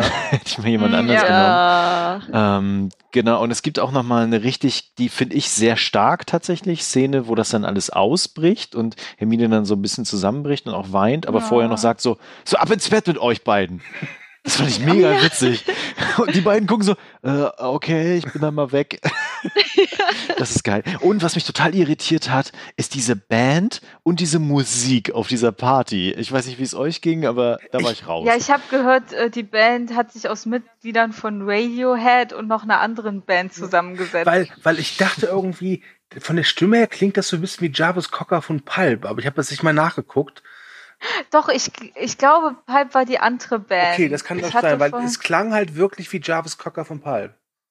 Auf jeden Fall waren da noch welche von Radiohead dabei. Irgendwie, ich weiß nicht, vielleicht Gitarrist oder so. Ich schau noch mal kurz nach. Und äh, die wurden auch verklagt wegen dem Lied, weil das äh, von irgendeiner anderen Band wohl so ähnlich klang. Aber das, Shit. das, das, das fand ich halt echt auch Ja, schön, genau. weil das so diese Zauberwelt so ein bisschen erweitert, ohne es jetzt zu klar zu machen. Also jetzt zum Beispiel, dass sie jetzt nicht sagen, übrigens, in Brasilien gibt es auch noch eine Schule, sondern dass sie einfach sagen, hört mal, es gibt halt eben auch in dieser Zauberwelt halt einfach Popbands und die singen halt dann auch mal über irgendwelche Oger oder so. Das fand ich ehrlich gesagt ganz hübsch. Ich meine, gut, das Lied an sich war scheiße, aber ich fand es denn auch Genau, also ich, äh, Ja. ich lese es gerade nach ähm, Mitgliedern von ähm, Pulp und Radiohead und eine kanadische Folkgruppe namens die Weird Sisters haben dann ähm, Warner Brothers verklagt. Aber bei mir ploppen da total viele Ja. Fragen auf. Erstens, gibt es Casting-Shows? Zweitens, gibt es äh, das Zauber-MTV? Und äh, also nur, nur so Dinge halt. Ich weiß Ja, das, das, das gibt es, das Zaubererradio, das erzählt Ron nämlich. Ah, Und dass seine okay. Mutter das den ganzen Tag hört, wenn diese komische, mit irgendwelchen Rezepten auf Rezeptsendern oder so. Und dass ihn das die ganze Zeit ankotzt. Weil er nämlich eigentlich diese Band hören will. Aber ganz ehrlich, wenn es es Ah. alles, was es in der Muggelwelt gibt, auch bei Zauberern gibt, das kann man ja wirklich unendlich ausweiten. Zum Beispiel, Ja. dann gibt's ja auch sowas wie das, das magische neuen Live oder so. Das ist doch super. Also, ja, Oh, aber nur auf Radio, die haben ja nur Radio. okay. Es gibt auch so ein ähm, schönes Bild hinter der Kamera, wo Draco Malfoy, also der Schauspieler Tom Felton, äh, Emma Watson zum Tanzen auffordert. Und Emma Watson hatte damals war sehr stark verliebt ja. in, in Tom Felton und das war wohl so am Set und das war wohl eine ganz süße Sache und da gibt's dieses Foto so von wegen, wo dann Leute halt drunter geschrieben haben, äh, Hermine, komm auf die dunkle Seite und so. Das war sehr süß. Übrigens, äh, Hermine ist ein gutes Stichwort. Wir hatten ja im letzten Podcast gesagt, dass sie da eine sehr zentrale Rolle eingenommen hat und sehr Mhm. stark ist, im Gegensatz zu dem Film davor. Äh, hier fand ich es wiederum, dass sie so zurückgenommen wurde als Figur. Ja. Hattet ihr auch das Gefühl? Ja. Dafür hatte sie aber den Ja. größten What the fuck-Moment für mein, meines Erachtens, äh, wenn sie nämlich von ihrer Beziehung von Viktor Krumm erzählt und sagt, er ist mehr so der körperliche Typ. So. Ja, stimmt. ja. Ja. so ein, ähm, okay. Ja, ich finde, das zeigt auch so ein bisschen, Hermine altert halt auch. Hermine wird halt auch erwachsen und Hermine ist ja eine hübsche Person. Also Emma Watson ist ja eine sehr süße, äh, hübsche Schauspielerin. Und Ron und Harry kriegen das, glaube ich, gar nicht so mit. Dadurch, dass sie halt fast 24-7 mit äh, Hermine unterwegs sind, kriegen sie das, glaube ich, nicht so mit, wie sie sich verändert und wie sie auch auf andere wirkt. Also ich meine, Krumm Mhm. hätte ja da wahrscheinlich jede auch Sechst- oder Siebtklässlerin da haben können. Das klingt jetzt falsch, Ja, aber da genau. ist ja Sechst- und Komm auf mein U-Boot. Ich zeige dir Russland. Es ist Ähm, dunkel drin. aber er entscheidet sich ja dann ähm, für Hermine und das ist äh, Wobei, Ja. da habe ich auch immer gedacht, so, verfolgt er vielleicht irgendwas anderes, weil sie sagt ja auch, dass sie eigentlich gar nicht reden. Nee, er guckt ihr nur beim Lernen zu. Und ich weiß noch, als das gefallen ist, war der erste, ich dachte, okay, irgendwas stimmt mit diesem Krumm nicht. Aber nee, er ist einfach nur ein, Ich wollte gerade sagen, also da wurdest du ja wirklich enttäuscht dann. äh, total. Ja. Total. Also, Also das, das fand ich auch so ein bisschen, das wird im Buch ja auch so ein bisschen angeteasert. Dieses, oh, vielleicht ist er nur mit ihr zusammen, um mit Harry zusammenzukommen oder so. so oder, Das oder, oder, ja, das klingt jetzt mal, Wow. um näher an Harry ranzukommen, um ihn dann irgendwie in den Rücken zu stechen oder so. Weil man weiß ja am Anfang nicht, wer ist der Böse, wer nicht. Ja. Ähm, und der, der bietet sich halt an, ne? der kommt aus Durmstrang, der ist da irgendwie der Beste, der war, den hat er schon mal getroffen Mhm. und pipapo und alles böse. Ähm, und es gibt ja später auch noch die eine Szene, wo er, ich sag mal, komischen Scheiß macht. wo man sich auch denken könnte, ah, vielleicht war es doch, vielleicht war er doch die ganze Zeit böse. Ähm, also Ja, ich das denk- fand ich noch am besten mit, dass sie das so aufgebaut haben. Ja, ich, also ich denke halt, dass Krumm, dadurch, dass er halt dieser Quidditch-Star ist und ähm, Karkaroff hat auch so hohe Anforderungen und Erwartungen an ihn, dass er es vielleicht einfach mal genossen hat, mit einer Person, die still sein kann, ein bisschen rumzusitzen und so ein bisschen die Ja. Ruhe genossen hat. Und die einfach keine Ahnung von Quidditch hat. Gar keine. Wollen wir mal in das Finale einsteigen? ja, bitte. Ja. Äh, ich finde ja, das ist wie so ein kleiner Kurzhorrorfilm, oder? Ich weiß nicht, wie es euch Ja. geht. Hm. ja. Ja, also ich bin halt bin halt wie Thomas auch ein bisschen älter Shining. und äh, fand das fand jetzt den, äh, den Albtraum zu Beginn jetzt nicht so gruselig. Aber ich muss sagen, als ich jetzt heute nochmal das Finale geguckt habe, dachte ich mir auch so, holla, Mhm. Da ist wirklich, also da haben sie noch mal eine ordentliche Schippe Düsternis äh, draufgelegt. Ich weiß noch, damals im, das erste Mal im Kino habe ich auch noch gedacht, zum Glück habe ich das Buch vorher gelesen. Sonst hätte ich jetzt hier sehr viel mehr Angst und wäre mir nicht sicher, wie das ausgeht. Genau, also insgesamt so auch da wieder die Inszenierung, auch top tatsächlich. Auch die Effekte finde ich ganz gut. Und äh, ja, du hast es ja schon angesprochen gerade mit Krumm, ne, mit seinen gläsernen Augen, hätte ich fast gesagt, ne, mit seinen Ja. äh, bleichen Augen, wie der da rumläuft und irgendwie ganz verwirrt ist. Genau, also das fand ich alles ganz geil. Und äh, sie schaffen es ja beide dann tatsächlich, das hattest du ja vorhin schon ganz kurz angesprochen, zu dem Pokal zu kommen. Und Harry hilft ja dann äh, ihm auch noch. Das ist auch Dem eine, Cedric, ne? Genau, äh, das ist auch eine coole Szene, finde ich. Äh, Also, weil Harry ja auch so ganz kurz mit sich hadert, von wegen, erfülle ich jetzt die Erwartungen oder bin ich halt einfach ich? Ne? Und ich helfe halt tatsächlich allen, egal was da kommt. Und Das fand ich auch sehr schön. Genau, Aber deswegen damit ist doch eigentlich Harry Potter, äh, ohne es zu Schuld wollen, an Schuld am Tod. Tod von Cedric, Genau. ne? definitiv, ja. Damit hadert er ja später auch noch. Mhm. Und äh, genau, also sie beide kommen ja dann auf den Friedhof, ähm, wo auch Tom Riddle liegt da auch, ne? Genau, also sein Vater und er, richtig? Genau. genau. Nee, nur, nur sein, nur sein nur, Vater. sein, nur sein Vater, genau. also und- Vater und Großvater. Und ich muss ja gestehen, ich fand's irgendwie süß mit Voldemort Baby. Echt? Ich fand das voll. Oh. Das ist ein bisschen creepy, aber irgendwie denkst du so, oh, der kleine Voldi. Oh. Also es wird ja dann auch noch immer schlimmer mit ähm, Wurmschwanz hackt sich den, die Hand Ja, ab. ja, und das ist richtig übel alles, ja, tatsächlich, ja. Harry ist dann gefangen, wird dann aufgeschlitzt, Cedric äh, wird vorher quasi, äh, wird ja umgebracht, ne? Ja. liegt da einfach dann und äh, dann gibt's ja diese gruselige äh, CGI-Szene, wo Voldemort quasi aus diesem Brei entsteht. Mhm. Ähm, nur für die Nase hat's nicht gereicht. Ja, Ja. das ist das Gegenteil von Pinocchio. Wer zu viel lügt, verliert die Nase. Wird das eigentlich im Buch irgendwie erklärt? Erklärt nicht. Es wird nur gesagt, dass er generell schlangenähnlich aussieht und dass er, dass sich sein Körper durch dunkle Magie ins fast Unkenntliche äh, Ja. so Also hat. eigentlich, Ah. das erfahren wir dann erst ganz, ganz später durch sogenannte Horcruxe. Da opferst du ja nicht nur einen Teil deiner Seele, sondern auch deiner Menschlichkeit. Ah, Es gibt ja auch okay. eine Linie 10 aus dem vierten Teil, wo er dann Wurmschwanz fragt, ist alles okay? Und Wurmschwanz, äh, ja, äh, gib mir einen Spiegel. Nein, nein, nein, besser nicht. Der Herr Lieber. Du siehst gut aus, siehst gut aus, alles super. 10 von 10, yay! Ich habe ich hab in dem Ritual gar nichts schief gehen lassen. Ist meine Nase vielleicht Nein. etwas zu groß? Ich hatte schon immer eine sehr, sehr, sehr klumpige Nase. Nein, die Nase ist super. Die Nase ist super jetzt. Aber wenn ihr da mal richtig euch denken wollt, what the heck, kann ich euch nur die Behind-the-Scenes-Szenen dazu empfehlen. Die haben nämlich die ganze Zeit die Nase einfach da gelassen und per CGI entfernt. Das heißt, bei den Behind-the-Scenes siehst du halt die ganze Zeit Voldemort mit Nase. Und zwar, also Ralph Fiennes hat ja keine kleine Nase, sondern so ein Zinken. Ja, genau. Er hat halt so eine riesen Nase die ganze Zeit.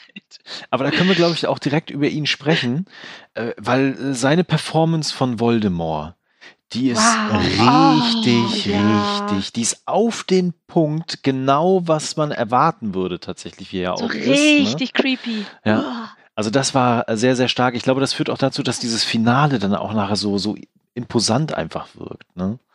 Ja. Aber auch so ein bisschen charismatisch. Also Ja. er weiß, wie er aufzutreten hat. Mhm. Oh ja. Und er weiß, was richtig creepy ist. Genau, und dann gibt's ja dann auch das Duell, das erste, zwischen Oh. Harry und Voldemort. Er stellt sich ja dann auch seiner Angst und quasi auch seinem, sein Nemesis in dem Fall. Mhm. Und äh, dann gibt's ja das erste Lichtschwert-Duell, hätte ich fast gesagt. Ne? ähm, und äh, ich musste dann auch erstmal meine Frau fragen, die Harry Potter eine Expertin ist, ne? Und die hat dann gesagt so, Brüder im Kern, weil halt beide Zauberstäbe ja den gleichen Kern haben. Ja. Das sagt ja danach auch noch Dumbledore dann. Ja. Und äh, da macht's dann irgendwie so Klick, so, ach so, deswegen geht das jetzt so, alles klar. Aber ich find's cool, wie die Geister da rauskommen und äh, gerade der Hausmeister irgendwie so Oh. guckt, so, "Hä? Moment, Ja. was mache ich hier? Ja, aber auch die, aber auch die Eltern von, von Harry und dann natürlich Cedric und das Ja. nimm meinen Körper mit und ich denke mir nur so, ah, Ja, da, da bin ich auch, alles. da war ich auch so ein bisschen nah am Wasser gebaut. ja. Ja, das, Ja. Ist, das ist echt eine coole Szene. Und dann kommt ja gleich danach die nächste coole Szene, also die mir im, im Gedächtnis geblieben ist, für immer. Weil die kommen ja dann zurück quasi, also Harry schafft es ja dann zu fliehen. Oh ja. Und äh, Ja. alle denken sich dann so, hey cool, Harry ist zurück. Klatschen, Musik und so. Und ähm, bis sie dann ja feststellen, da stimmt irgendwas nicht. Das ist auch wirklich sehr, sehr, sehr cool gemacht. dann schreit jemand und dann hört die Musik, oh boah, das ist echt Ja. das sehr, es hat sich sehr real angefühlt. Genau. So. Und diese Musik einfach, dieses Dim, Dim, Dim, das, also das, äh, ne, das bleibt halt einfach Mhm. hängen. So. ja. Und dann liegt da ein Toter. Ja. Ja, aber Hogwarts halt, ne? Ja, jedes Jahr einer, ne? ist halt so. Ich hoffe, das gab Bonuspunkte für Hufflepuff. Die haben, die, die haben bestimmt über der Tür so einen, so einen Zähler. Ähm, äh, 120 Tage ohne Tote in Hogwarts. Minus eins. Aber schwer verletzt zählt nicht. nein, schwer verletzt zählt nicht, nein. Zählen dann Geister, die wiederkommen? Ach, Das weiß ich nicht. Oder sagt man, ach, der ist ja irgendwie doch wieder da. Solange sie, tot ist er ja nicht. solange sie Schüler nicht beim Baden beobachten, ist es okay.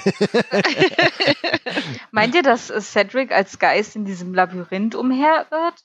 nee, glaube ich nicht. Wie das mit den Geistern im Harry Potter-Universum funktioniert, weiß ich ehrlich gesagt Also- nicht. Also das Labyrinth ist ja auf dem Quidditch-Feld. Das heißt, wenn er da rumirrt, würde man ihn bei jedem Quidditch-Spiel sehen. Ich glaube, das hätten sie erwähnt. Ja, ich weiß nicht, weil die maulende Myrte, die kam ja, oh, da, da, diese gruselige Szene, können wir noch mal ganz kurz über die reden, wo sie mit Harry da in diesem Oh. Bad, Badewannen, Oh, ja. Vor allen Dingen, Harry braucht doch nichts verstecken, weil ich meine, Myrte hat schon Möglichkeiten, Menschen dort nackt zu beobachten, glaube also wenn sie nackt sind. Macht's nicht besser. Die maulende Ja, Myrte Und dann taucht sie unter, um ihn zu sehen und oh, meine Güte. Die maulende Myrte ist ein weiterer Grund, seine Kinder nicht nach Hogwarts zu schicken. Grund Nummer Ja, 375. nee, wirklich. Also diese Gründe, dass Hogwarts einfach scheiße ist, es tut mir leid, aber es ist wirklich viel.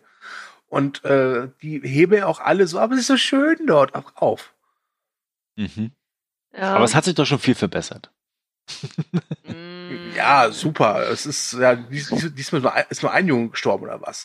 Diesmal haben wir Ja, niemanden land- du landest versteinert. nicht mehr im Folterkeller. Ne? Ja. also, Diesmal ist kein Lehrer gestorben. ja, stimmt. ja. Ja. Zehn Punkte Äh, wir müssen noch erzählen, was mit Moody ist oder wer Moody denn jetzt eigentlich war. Ach so, ja, äh, nach, nachdem ja Harry zurückgereist ist, ähm, äh, schnappt sich Moody ihn und äh, fragt ihn halt so aus und äh, da er, erkennt Harry relativ schnell, dass äh, Mad Eye Sachen weiß, die er eigentlich gar nicht wissen kann. Und ja, dann erfahren wir, dass Mad Eye Moody gar nicht da ist. Also er ist schon da, aber ein paar Etagen tiefer. Der echte. Im Koffer, ja. In Das finde ich, übrigens, Koffer. das finde ich übrigens schade, weil das wird ja vorher quasi schon gelüftet. Also der, die Zuschauerin oder der Zuschauer weiß es ja vorher schon, außer Miriam, die ziehen es. Ähm, Oh. Bam.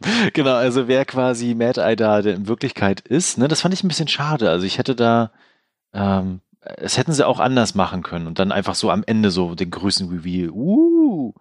Wobei ich war froh, als rauskam, dass es diesen Mad Eye, also dass der Mad Eye ein anderer ist und dass der echte Mad Eye Mhm. existiert, weil ich dachte, okay, dann haben wir geringfügig die Chance, dass es im fünften Teil einen, einen Lehrer gibt, Verteidigung gegen dunkle Künste, der nicht irgendwie was hinter dem Rücken zu tun hat mit Harry Potter. oh Gott, und dann hast du. Ja, okay. Ja. Spoiler, es kommt eine Enttäuschung. Wie so oft. das Leben ist hart. ja. Ja, das stimmt. Also, das war auch ein bisschen zu viel angeteasert im Film. Mhm. Also es wird ja viel, es gibt ja viele kleine Bausteine, die man dann so zusammenfügen kann. Und ich hätte gerne so eine Kiste. Da passt eine Ja, Menge rein, ne? Also, Die ist mega geil. mhm. Ja, Frage, äh, wie lang war der eigentlich dann da? Das ganze Schuljahr über, oder? Ja, Jupp. genau. Ja. Okay. Im, im Buch äh, ent, entwischt er auch einmal fast äh, und trifft fast Harry.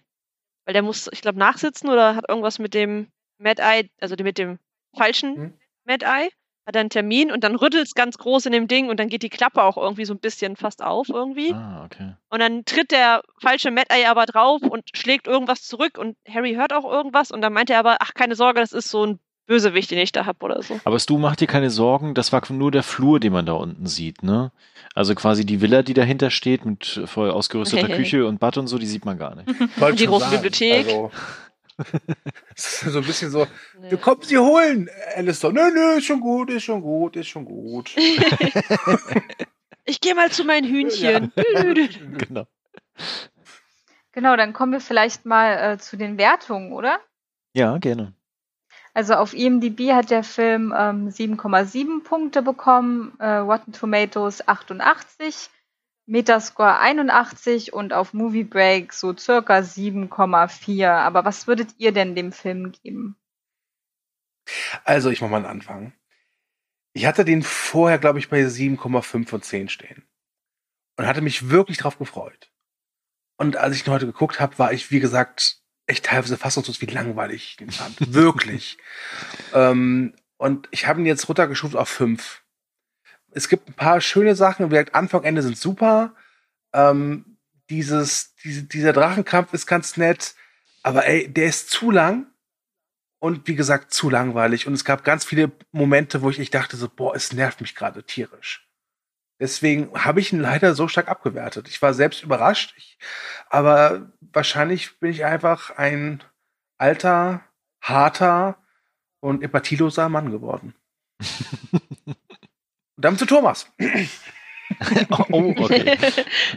ähm, ja, also ich habe ihn tatsächlich auch jetzt runtergewertet. Ich hade aber zwischen 6 und 6,5. Also so krass würde ich ihn jetzt nicht abstrafen wie du, aber das macht er ja gerne. Weil du ein Feigling bist, so. ich würde jetzt irgendwie bei so, so, so 6 hintendieren. Und ich bin überrascht, wie die Movie Break Community, wie ehrlich die immer wertet, tatsächlich. Also, dass sie die geringste Wertung jetzt hat von den vier Kennziffern. Und ich glaube, das kommt am nächsten an der Wahrheit tatsächlich heran ähm, weil 88 oder auch der Metascore 81, wie die Kritikerinnen und Kritiker damals dann auch kritisiert haben, das finde ich echt too much für den Film, mhm. ehrlich gesagt. Äh, genau. Ach so, und er hat fast meine Zeitplanung heute zerstört, weil ich dachte mir so, ja, zwei Stunden Harry Potter kriege ich jetzt nach der Arbeit noch reingeschoben bis zum Podcast, ne? Und dann, ja, wann ist denn der jetzt zu Ende? ja. Kommt immer noch was. Äh, ja, weiß nicht, Miriam und dann kann äh, Sarah das Schlusswort machen. Genau, also ich hatte dem Film, ähm, vorhin habe ich gesehen, der war noch auf 8 von 10 und das habe ich jetzt aber doch als zu viel empfunden. Auch schon beim Rewatch, aber ich habe meine Punktzahl noch nicht geändert gehabt und jetzt ist er auf 7 runter, wobei ich auch ganz kurz mit 6,5 äh, gehadert habe, aber er steht jetzt auf 7 bei mir, genau. Also ich muss, ich habe ja noch keine offizielle Bewertung abgegeben. ähm, und ich muss bei mir ganz stark unterscheiden zwischen einer Bewertung, die ich mit meinem Hintergrundwissen aus den Büchern abgeben würde und dem, was ich weiß, was da noch so als Lore dahinter steht, so als Hintergrundgeschichten und dem, was der Film halt an sich selbst ist. Ähm, weil ich finde, mit der ganzen Hintergrundgeschichte und so weiter, was man alles nicht im Film sieht, dann ist das eine coole Story. Ähm, und es ist halt eine schöne Verfilmung vom Buch mit vielen Sachen, die rausgelassen wurden, wie immer, aber eigentlich ganz nett. Aber als reiner Film, wenn ich jetzt davon ausgehen würde, dass ich die Bücher nicht alle in- und auswendig kenne, dann wäre ich, glaube ich, ziemlich lost an manchen Stellen. Ähm, und deswegen würde ich zu 6,5 tendieren. Mhm. Okay. Dann kommen wir jetzt vielleicht zur großen Auflösung von Stu's äh, Rätselaufgabe. Oh, oh, ja, stimmt. Ja. Oh ja. Das Problem ist, ich glaube, dass ich mit Sarah schon mal darüber geredet habe, aber ich habe es mir nicht behalten. Ähm, deswegen, boah. Ich habe dein Haus aber auch vergessen. Gott sei Dank. ähm, also ich sag jetzt einfach mal, die Sarah ist Team Hufflepuff. Mhm. Okay. Also ich hätte Sarah auch zwischen Hufflepuff oder Gryffindor ein, ähm, ge geschätzt, ja. Slytherin. Nein, äh, ich glaube auch Hufflepuff. Ach, das ist aber lieb von euch. Ihr liegt leider alle falsch. Oh. oh. Ich bin stolzer Ravenclaw. Ah, auch spannend. Äh, ja. Okay, krass, ja. Aber Miriam, damit bestätigst du Shit. mir meine, äh, meinen Verdacht auch schon. Ich hätte dich in Ravenclaw eingeteilt. Oh, danke. ähm, Du würde ich in Slytherin oder Gryffindor sehen. nein, ich, nein, ich wäre ein Hufflepuff. Und äh, guter Letzt. Äh, aber da, bei dir bin ich, bin ich mir nicht sicher. Hm. Ähm, Du musst dich aber festlegen. ja. Ich würde sagen Wer die? Slytherin. Okay. Nein, ich bin ein Gryffindor. Ah, okay. Ja. Na, Wir haben fast alles vertreten, bis auf einen Slytherin. ah, okay. Mist. Ja, die brauchen wir auch nicht. Ich habe das Gefühl, so wenn ich mir die Wertungen der Harry Potter Filme von mir ansehe, dass die meisten wahrscheinlich glauben, dass ich Slytherin bin. hm. Ja, du, du, du erwähnst häufig oft Draco Malfoy sehr positiv. Ja, wenn er aufs, Ach auf den. Deckel bekommt. Ansonsten ist das, ist das, ist das, ist das doch voll, also bitte. Also der ist ja jetzt. Ja, so, ja. Und Ja. jetzt, und jetzt nach dem Podcast gehst du zu deinem Malfoy-Schrein und zündest erstmal eine Kerze an. Genau. Es ist eine Die haben böse dezente über dich Posterwand zum letzten Mal. Eine ganz dezente Posterwand. So vier mal vier Meter, ne? 4 mal 6 Oder so ein, so ein geheimer Altar in so einem Schrank wie bei Hey Arnold. Und Oh, so ganz mit ganz vielen Bildern und so. Ja. Ja. Oh, richtig creepy. Habt ihr hier Kameras inszeniert? Also installiert das ist ja, ist ja gruselig. Haha. Wir sehen alles, was du tust. Das hoffe ich nicht. Ansonsten würde ich mir jetzt noch schnelle Hose anziehen. Homeoffice schlägt zu. Ja. Okay, gut. Ich glaube, dann sind wir am Ende. Es sei denn, jemand hat noch was von euch zum Film. Nee, aber danke, dass ich dabei sein durfte. Sehr, sehr gerne. Danke, dass du da warst. Das hat mich total gefreut. Leider, auch, leider können wir dich wieder einladen, weil wir, wir haben einfach zu viel Ravenclaws ungünstig, weißt du? wow. Warte, warte, ich wechsle zu Slytherin. Was eine große Bereicherung. Ja. Nee, es Ja. hat wirklich äh, sehr viel Spaß gemacht und auch nochmal äh, cool, danke für die ganzen Hintergründe zum Quidditch-Spiel in Deutschland. Also das ist sehr, sehr interessant. Genau, und äh, ich, ich fange jetzt einfach mal an mit dem obligatorischen vielen Dank fürs äh, Zuhören. Äh, wenn euch der Podcast in dem Fall gefallen hat, dann schreibt doch gerne was in die Kommentare, auch wie ihr den vierten Film findet und ähm, ob ihr irgendwo sagt, das ist aber Quatsch, was ihr erzählt habt, das ist eher so und so, auch gerne in die Kommentare. Ansonsten liked uns, teilt uns und verbreitet die Kunde, wie Nelson von den Simpsons sagen würde. Und damit sage ich schon mal Tschüss und übergebe an äh, Miriam. Ja, danke, dass ihr hier äh, dabei wart, als wir von dem Trimagischen Turnier berichtet haben. Ähm, Sieger ist äh, Harry Potter. und ähm, ja, danke fürs Zuschalten. Danke nochmal an unseren Gast Sarah und ähm, ja, dann hoffentlich bis zum nächsten Mal, ihr Potterheads oder nicht Potterheads. Dann mache ich auch mal meinen Abschlussmonolog. Ich möchte noch erwähnen, ihr findet Movie Break noch bei Facebook, Instagram und Twitter und wahrscheinlich auch noch irgendwo im Tagespropheten. Und es hat mir großen Spaß gemacht und die letzte Worte dieser Ausgabe gebühren natürlich Sarah. Vielen Dank. Vielen Dank, dass ich da sein durfte, dass ihr alle zugehört habt. Und wenn ihr Fragen habt oder Interesse an Quidditch, meldet euch gerne entweder bei mir oder beim Deutschen Quidditch-Bund oder bei der Mannschaft eures Vertrauens. Und ja, viel Spaß.